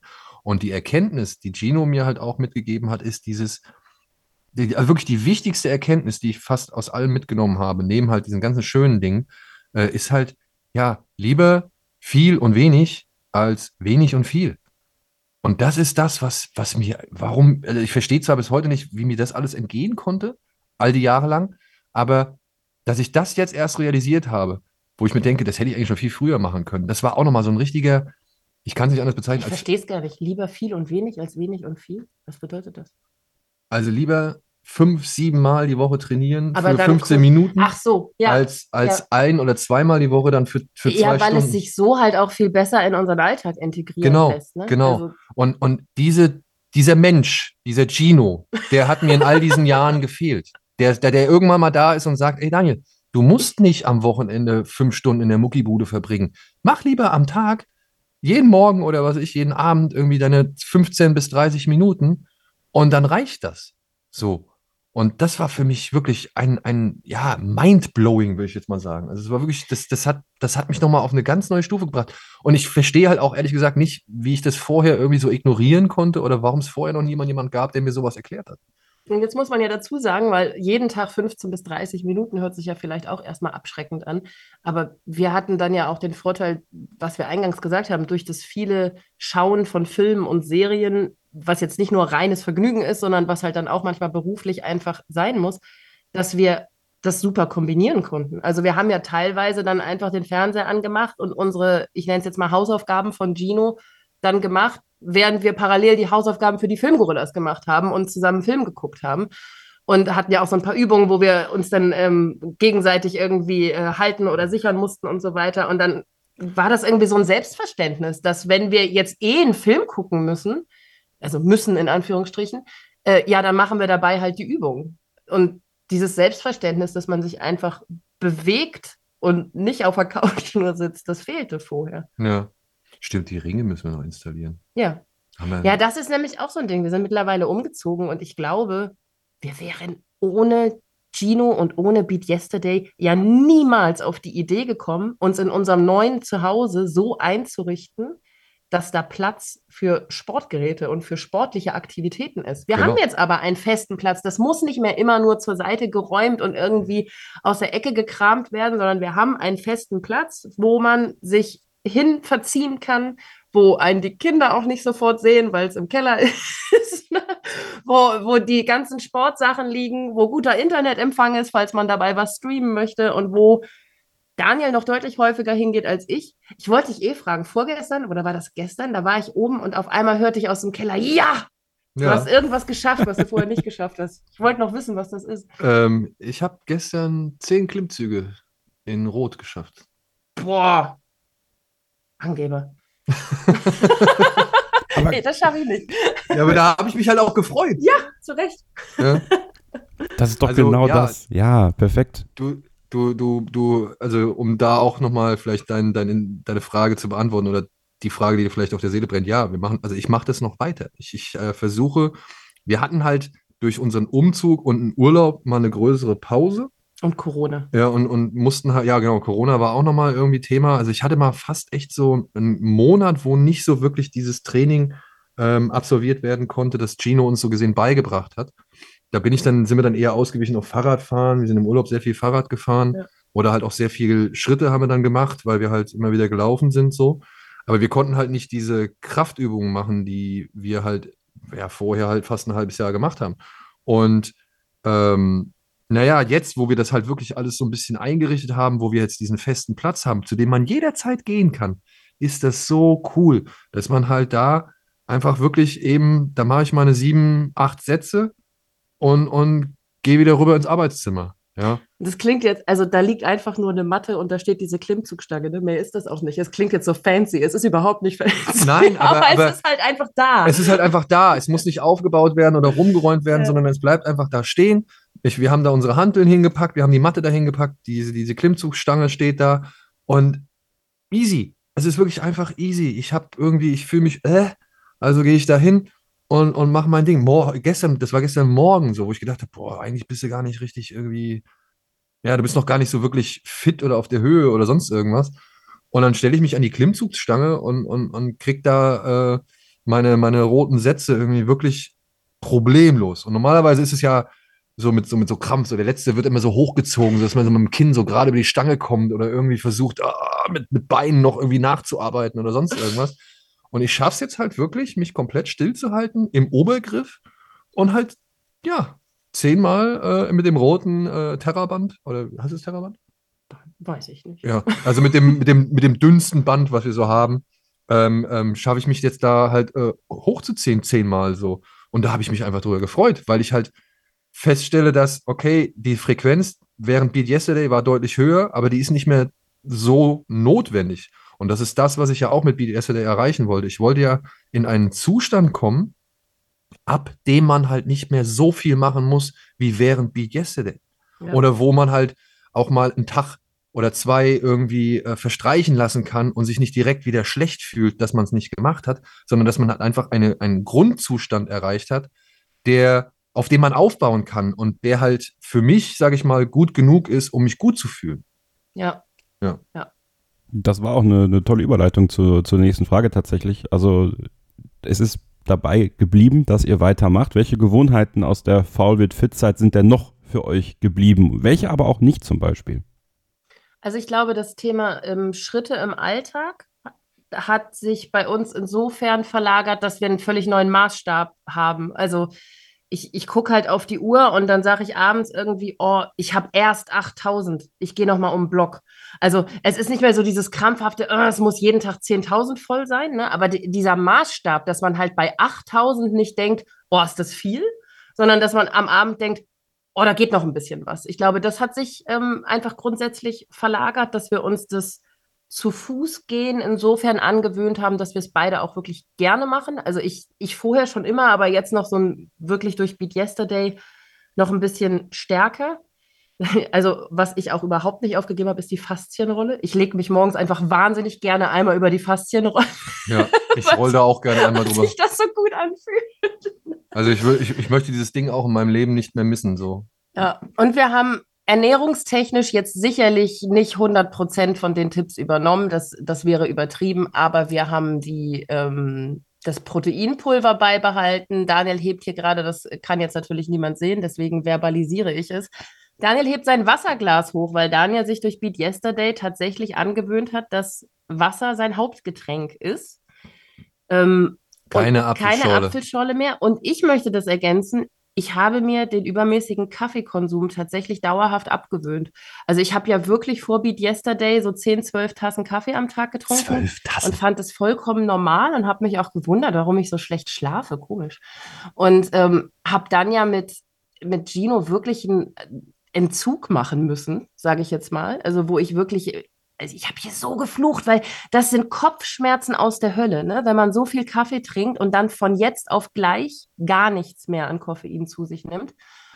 Und jetzt ist es so, wenn ich am Tag eine dritte Tasse trinke, dann, dann ist das schon viel. Also eigentlich bin ich jetzt durchgängig bei zwei Tassen geblieben, manchmal drei und das auch dann wirklich spätestens mittags, dass ich halt abends gut schlafen kann. Und ich gehe früher ins Bett, habe ich mir angewöhnt. Ich versuch's. Ich überlege jetzt gerade, was wir wirklich gar nicht machen mehr von den Dingen, die. Naja, wie gesagt, ich trinke halt keine, keine. Nein, nein, ich meine irgendwas, was, was Gino von uns wollte, was wir nicht geschafft haben beizubehalten. Ich muss sagen, dass ich die, die, er hat uns so geile Dehnübungen ge gezeigt.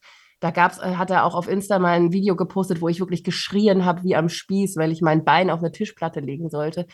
Und da dachte ich noch, boah, wenn ich das jeden Tag mache, dann kann ich bald einen Spagat. Das habe ich ehrlicherweise nicht gemacht. Aber das finde ich jetzt gerade motivierend, um diese Übung mal wieder rauszuholen. Ja, die, die Dehnübungen, da hat er uns echt noch, noch ein paar gezeigt. Ähm, die mache ich auch nicht unbedingt alle. Also ich mache, bevor ich mit dem Krafttraining starte, immer noch dieses, die Mobilitätsübung. Ja. Ähm, je nach Zeit, aber selbst wenn die Zeit nicht so vorhanden ist, dann lege ich mich mindestens einmal auf die Faszienrolle und versuche halt mit dem Hinterkopf auf den Boden zu kommen. So.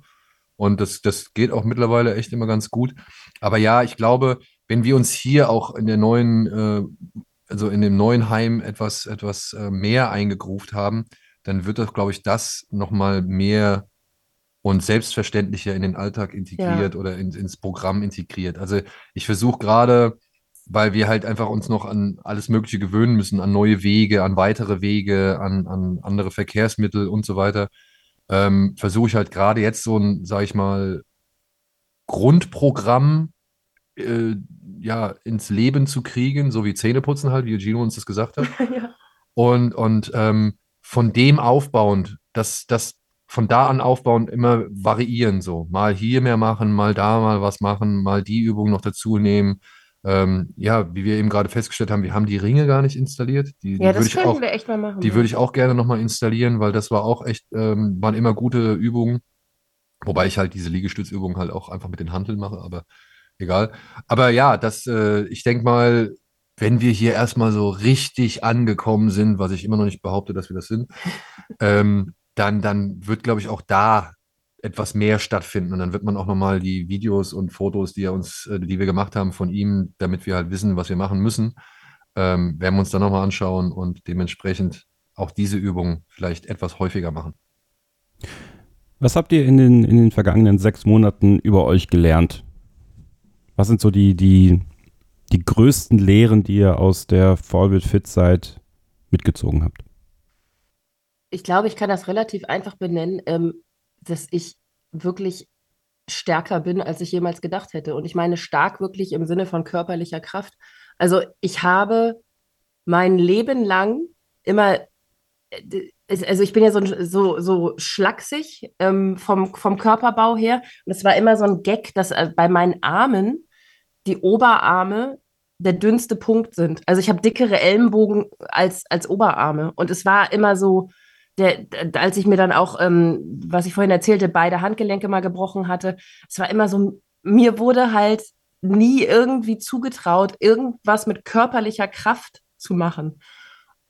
Und wenn dir das nie zugetraut wird, dann glaubst du das ja irgendwann selbst. Dann ist das halt so eine self-fulfilling prophecy, dass du halt irgendwie denkst, nee, also jetzt äh, hier schwere Sachen heben oder so, das ist ja nichts für mich. Ich bin ja das Mädchen mit den dünnen Armen. Und deswegen bin ich auf diese, diese Entwicklung so stolz, dass ich halt sehr wohl Kraft in den Armen habe. Und es war so fasziniert bei unserem Umzug.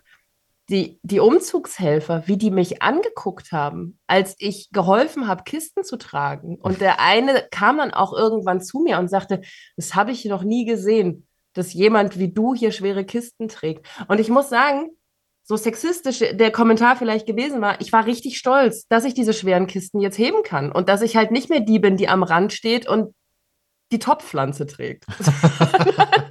dass ich da mitmachen kann, weil ich halt einfach Kraft in den Oberarmen entwickelt habe, die sicherlich noch ausbaufähig ist, aber die halt, ähm, ja, ganz anders da ist. Und dass ich disziplinierter sein kann, als ich dachte. Also in der, in der Beat Yesterday ähm, Zeit, ich habe kein einziges Mal die Übung nicht gemacht, außer an dem Tag, wo ich vom Kaffeeentzug solche Kopfschmerzen hatte und dachte, ich muss mich gleich übergeben. Aber ansonsten haben wir da ja wirklich durchgezogen. Ja, die Disziplin, ähm, die, ist, die war auch für mich ein, großer Überraschungsfaktor, dass ich da wirklich auch teilweise mich ja, ich, also wirklich, ich habe ja in den, in, den, in den Hochzeiten bei Beat Yesterday, habe ich ja sowohl morgens als auch abends die, Ja, das, das, das Training gemacht. Das fand ich äh, sehr erstaunlich für mich selbst, dass ich diese, diesen Ehrgeiz entwickelt hatte. Aber die Scham oder die Schmach in der ersten Folge oder der ersten Folge war halt wirklich ein echt starker Antrieb. Und es war halt auch wirklich cool, irgendwie, sag ich mal, diesen Willen zu äh, entwickelt zu haben, es auch vielleicht ein paar, sag ich mal, negativeren Stimmen zeigen zu wollen. So, das fand ich, äh, fand ich ziemlich cool, weil normalerweise sage ich auch, ey, weißt du was, du bist ein Typ im Internet oder eine Frau im Internet, die irgendwie einen, keine Ahnung, unfreundlichen Kommentar geschrieben hat. Äh, Who cares so? Also, wenn ich jetzt von jedem unfreundlichen Kommentar, das ich jemals bekommen habe, irgendwie mich davon abhängig machen würde, dann müsste ich gar nicht mehr mich vor die Kamera oder ein Mikrofon setzen. Und noch viel wichtiger aber ist die Erkenntnis, dass eben durch dieses Training sich mein ja, gesamtes körperliches Befinden so deutlich verbessert hat. Diese Rückenschmerzen, unter denen ich jahrelang gelitten habe, die sind halt einfach nicht mehr so stark oder beziehungsweise sind kaum noch existent. Natürlich kamen die hier und da mal ein bisschen wieder, aber dann konnte ich es halt auch wirklich davon ableiten, was ich entweder halt gerade falsch gemacht habe, also mich halt irgendwie, keine Ahnung, ich saß, weiß nicht, fünf Stunden im Zug, habe aufgelegt, fünf Stunden im Zug zurück, wenig gepennt und so. Dann habe ich auch verstanden, warum ich jetzt irgendwie vielleicht Rückenschmerzen habe. Ähm, aber so ins Bett legen, morgens aufstehen und halt irgendwie sich denken, oh, ey, warum mache ich das?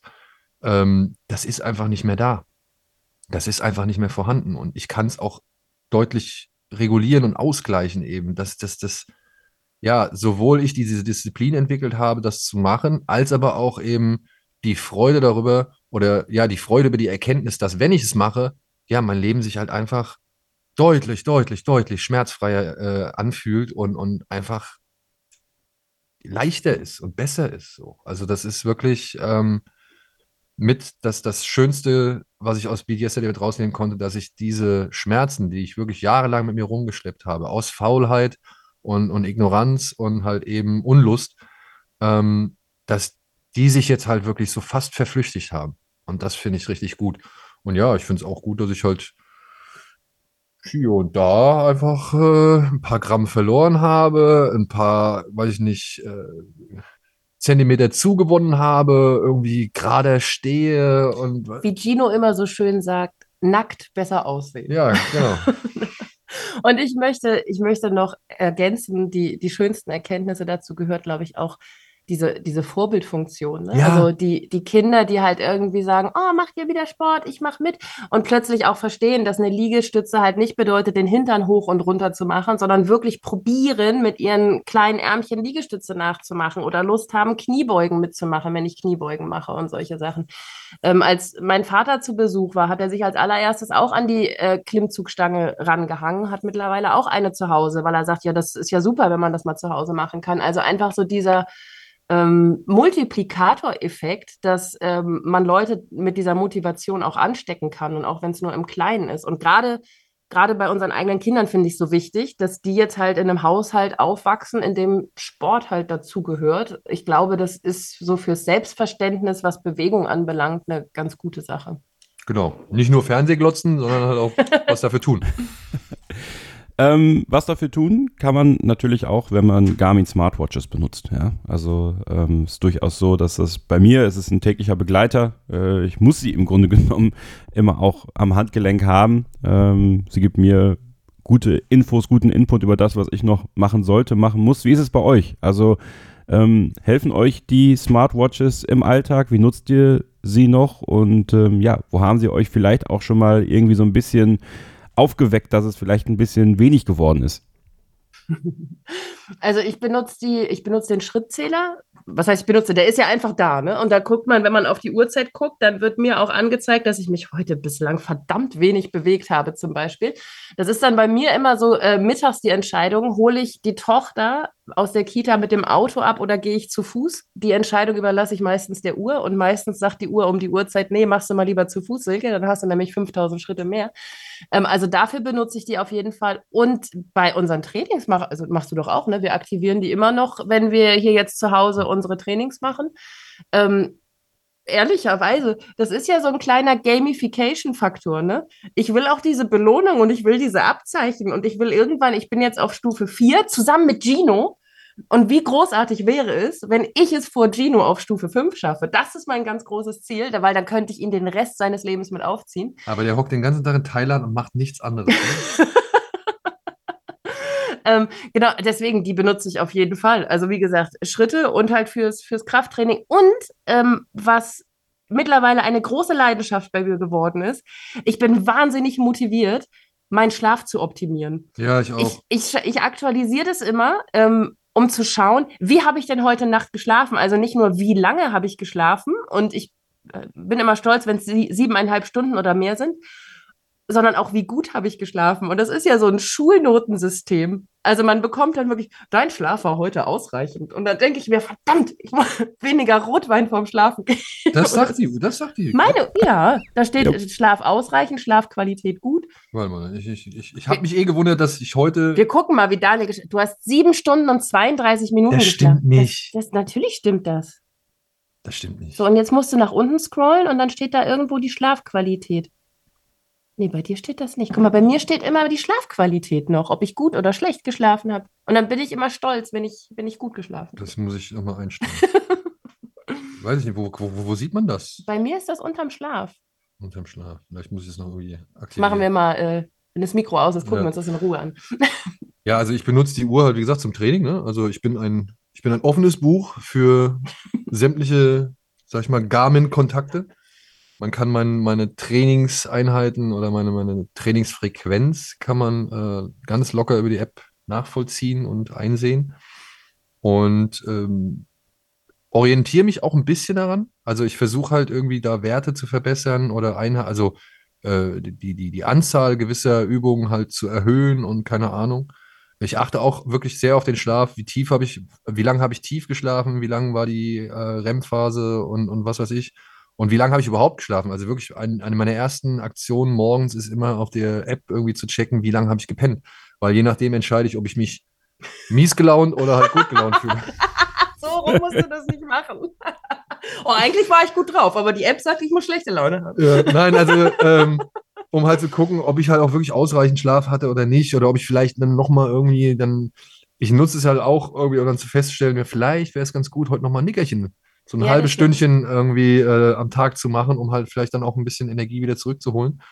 Und ähm, ansonsten natürlich für die Schritte. Ne? Also ich muss sagen, mein Bewusstsein für Schritte ist deutlich höher, auch wenn ich es halt einfach leider nicht so deutlich steigern kann, ähm, wie ich es äh, gerne hätte. Denn wenn ich jetzt irgendwie wie gestern zum Beispiel drei Aufzeichnungen hintereinander habe, dann sitze ich halt einfach ja, von wann? Von 11 bis 17 Uhr im Studio. Ja, das sind halt sechs Stunden, in denen ich nicht einfach nicht wirklich, äh, in denen ich halt nicht wirklich laufe oder in denen ich halt nicht wirklich irgendwie Schritte mache, so.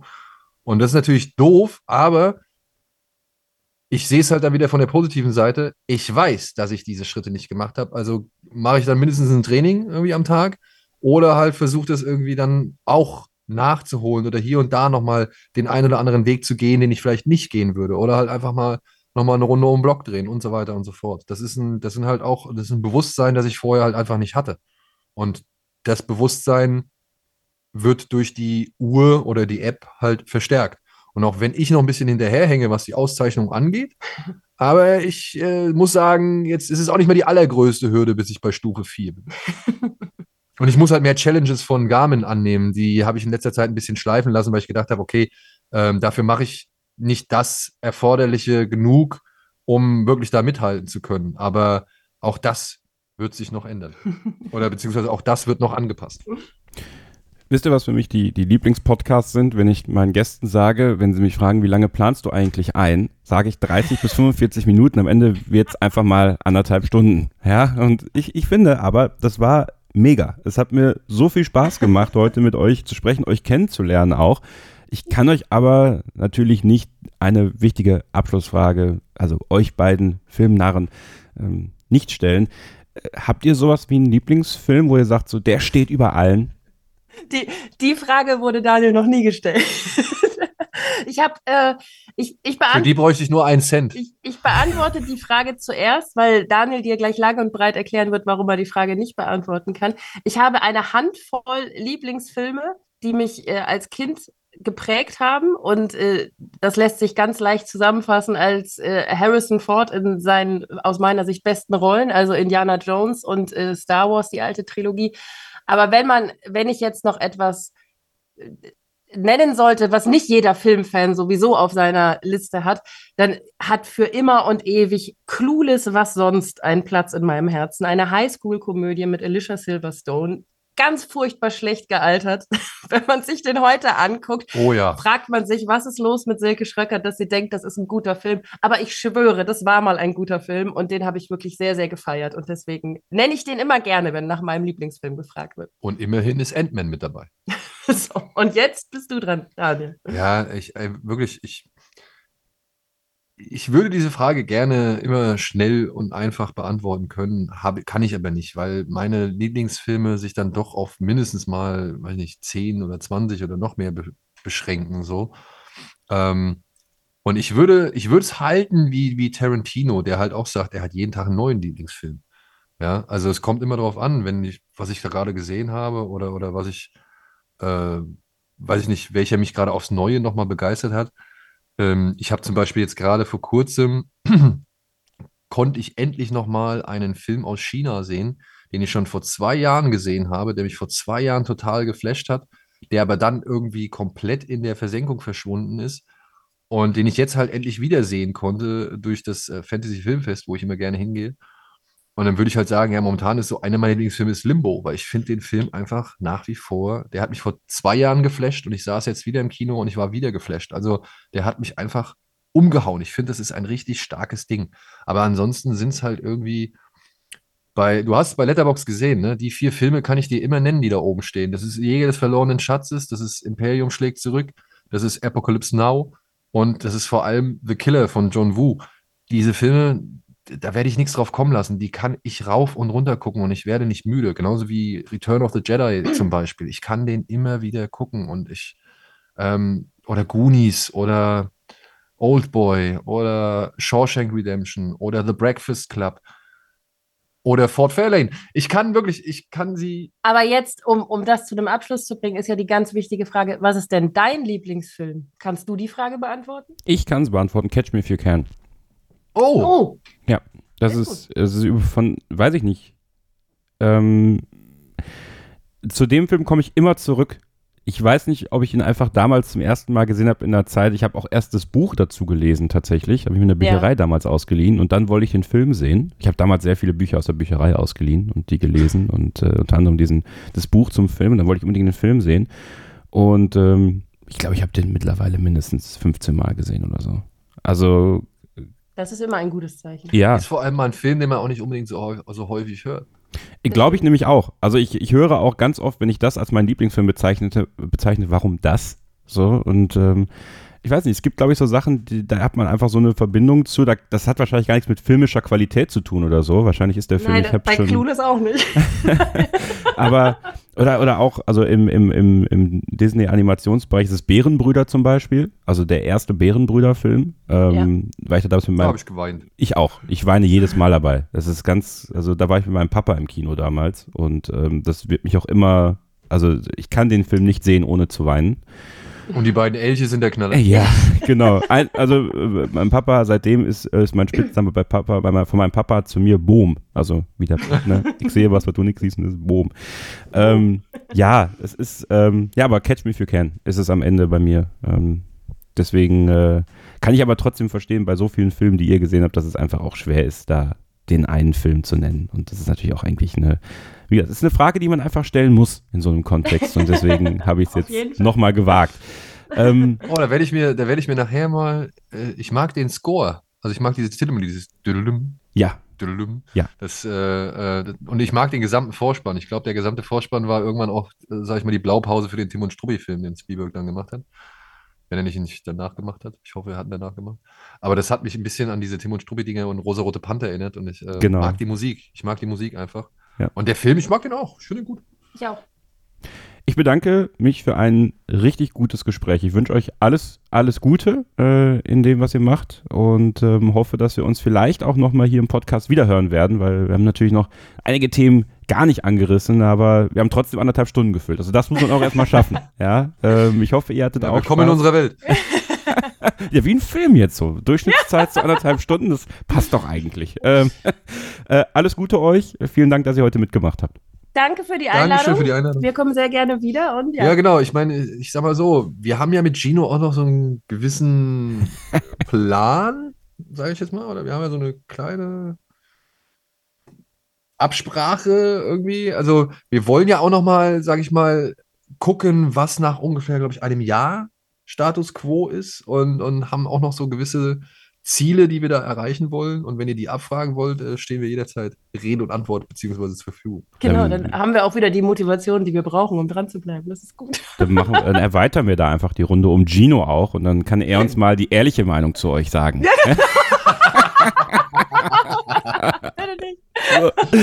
okay. Sehr gut. Vielen Dank, Silke, Wunderbar. vielen Dank, Daniel. Und ihr bleibt dran, denn äh, Sebastian, der kommt gleich natürlich auch wieder zurück und dann machen wir das ganze Ding hier rund. Der Beat Yesterday Podcast. Bleibt dran.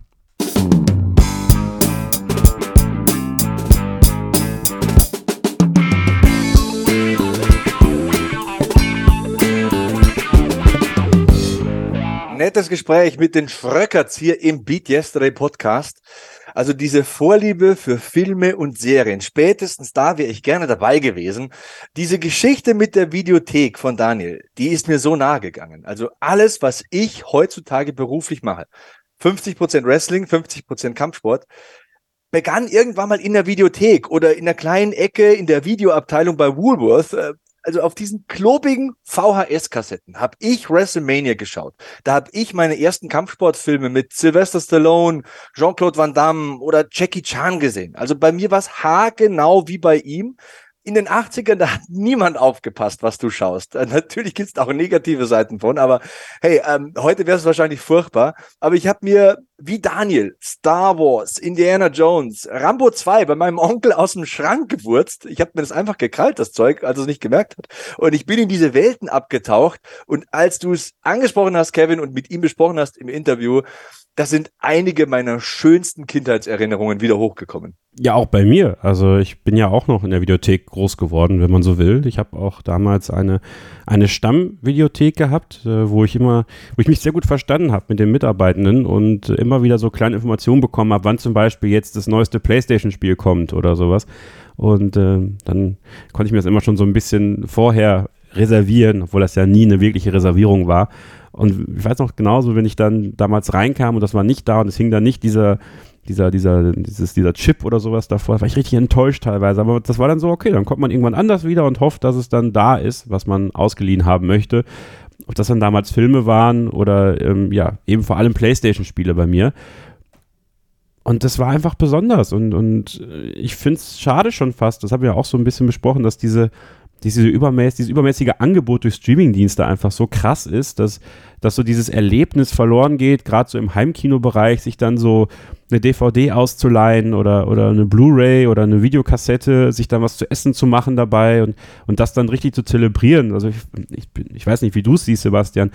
Ich liebe, ich habe so eine riesige Blu-ray-Sammlung eigentlich noch und ich habe jetzt letztens wieder angefangen, die mal so ein bisschen durchzugucken. Ich habe zum Beispiel den ersten Wall Street-Film nochmal äh, äh noch reinge, reingezogen und dieses Gefühl, wenn, wenn die Playstation, jetzt in dem Fall ist es ja die Playstation 5, wenn die die Blu-ray reinzieht ne, und man setzt sich dann hin und man spielt dann von der Blu-ray quasi dann diesen Film ab und eben nicht vom Streaming-Dienst oder sowas das macht was mit mir. Das lässt mich auch viel bewusster und das ist mir auch aufgefallen. Ich habe bewusst das Handy beiseite gelegt und wenn ich Netflix streame oder sowas, dann ist es irgendwie schon fast gewohnt bei mir. Das Handy ist in der Hand äh, und, und, man ist nicht so ganz dabei, aber irgendwie hat sich dieser Modus dann so eingeschlichen, wie es halt fr früher war. Also gut, ne, ich bin, ich bin 32, also früher ist noch nicht so lange her, aber sich dann hinzusetzen, äh, sich was zu snacken zu holen und dann diese, diese, diese, diese DVD in den DVD-Player einzulegen, dieses Geräusch, dieses dass es dann eingezogen wird und dieses, dieses dass es dann erstmal gelesen wird und so ey, das ist total geil und das möchte ich nicht missen und ich werde jetzt meine Blu-ray-Sammlung, ich habe mir vorgenommen, meine Blu-ray-Sammlung nochmal durchzugucken tatsächlich. Vielleicht mache ich mir auch dann so einen so Account wie Daniel, um mal zu schauen, welche Filme ich alle so in meinem Leben geguckt habe. Ähm, ja, ich möchte es nicht, ich habe kurzzeitig mir überlegt, dass ich jetzt hier so ein bisschen aus privaten Gründen mein, mein Wohnzimmer um eingerichtet habe, die Blu-ray-Sammlung zu veräußern, aber die steht jetzt im Regal und ich bin stolz drauf und die bleibt. Ich habe mir entschieden, habe mich entschieden, die bleibt und die wird eventuell sogar nur noch ausgebaut. Ja, ich bin auch so ein Messi, also ich habe so viel Zeug bei mir. Horter, also, ne? Ja. Ich sag nur äh, 400 Wrestling-Shirts, ja. Ne? Und diese, aber dieses Streaming-Thema ist, ähm, stimmt schon, ist so ein Fluch und ein Segen zugleich. Du hast alles verfügbar, aber du schaust nicht mehr so richtig hin. Also es muss schon was sein, bei mir wenigstens wie Stranger Things oder ja. zuletzt Peacemaker-Serie habe ich geschaut, ähm, dass sich richtig reinzieht, wo du dann das Handy auch komplett weglegst. Das ist eigentlich irgendwie sogar ein bisschen traurig, hast recht. Also ja. muss ich mich auch wieder achtsamer dann vor dem Fernseher sitzen und dann vor dem Fernseher sitzen, wenn man halt so richtig Zeit hat dafür und nicht nur so halb und da nebenher noch E-Mails beantworten. Kann ich, kann ich kurz ja. was erzählen? Kann ich, ich erzähle ja, ganz kurz was. Früher ähm, habe ich auch immer, also, also ich hatte nicht so viele CDs zu Hause, ja.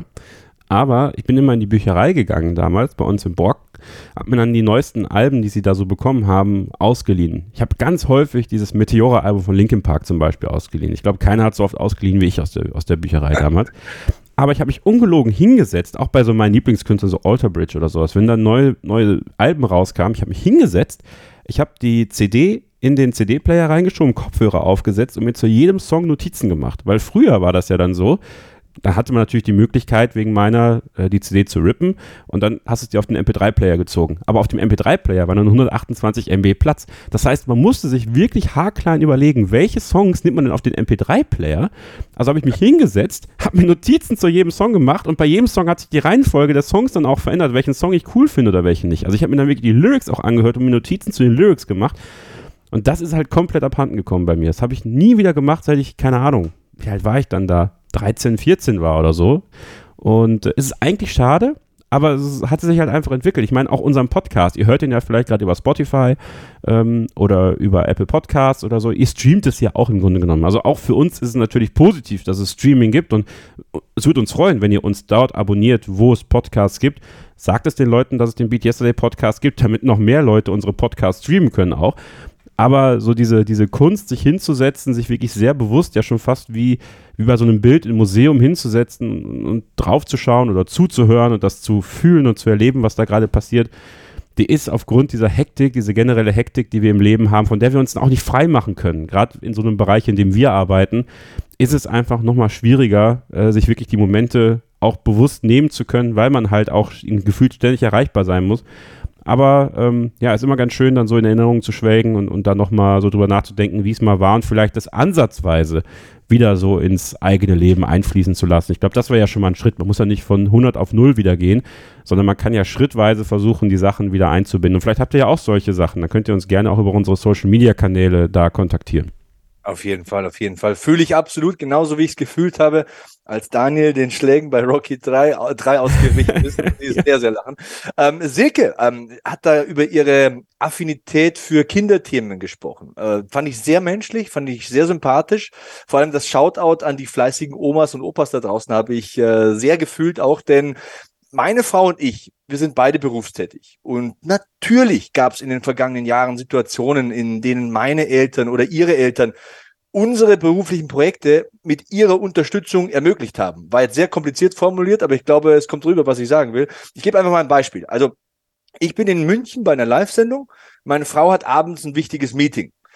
Das ist jetzt nicht jede Woche der Fall, aber wenn es passiert, dann weiß ich einfach, dass zum Beispiel meine Mama die Kinder ins Bett bringen könnte und ich müsste mir null Sorgen machen. Also die vertrauen ihr, sie macht das gut und ich weiß, dass die Kinder was Leckeres zu essen bekommen, dass die Zähne geputzt sind und dass meine Mama so lange am Bett sitzen bleibt, bis die Kids ihre Augen zumachen. Und das ist unbezahlbar. Also das fand ich so schön, dass sie das gesagt hat.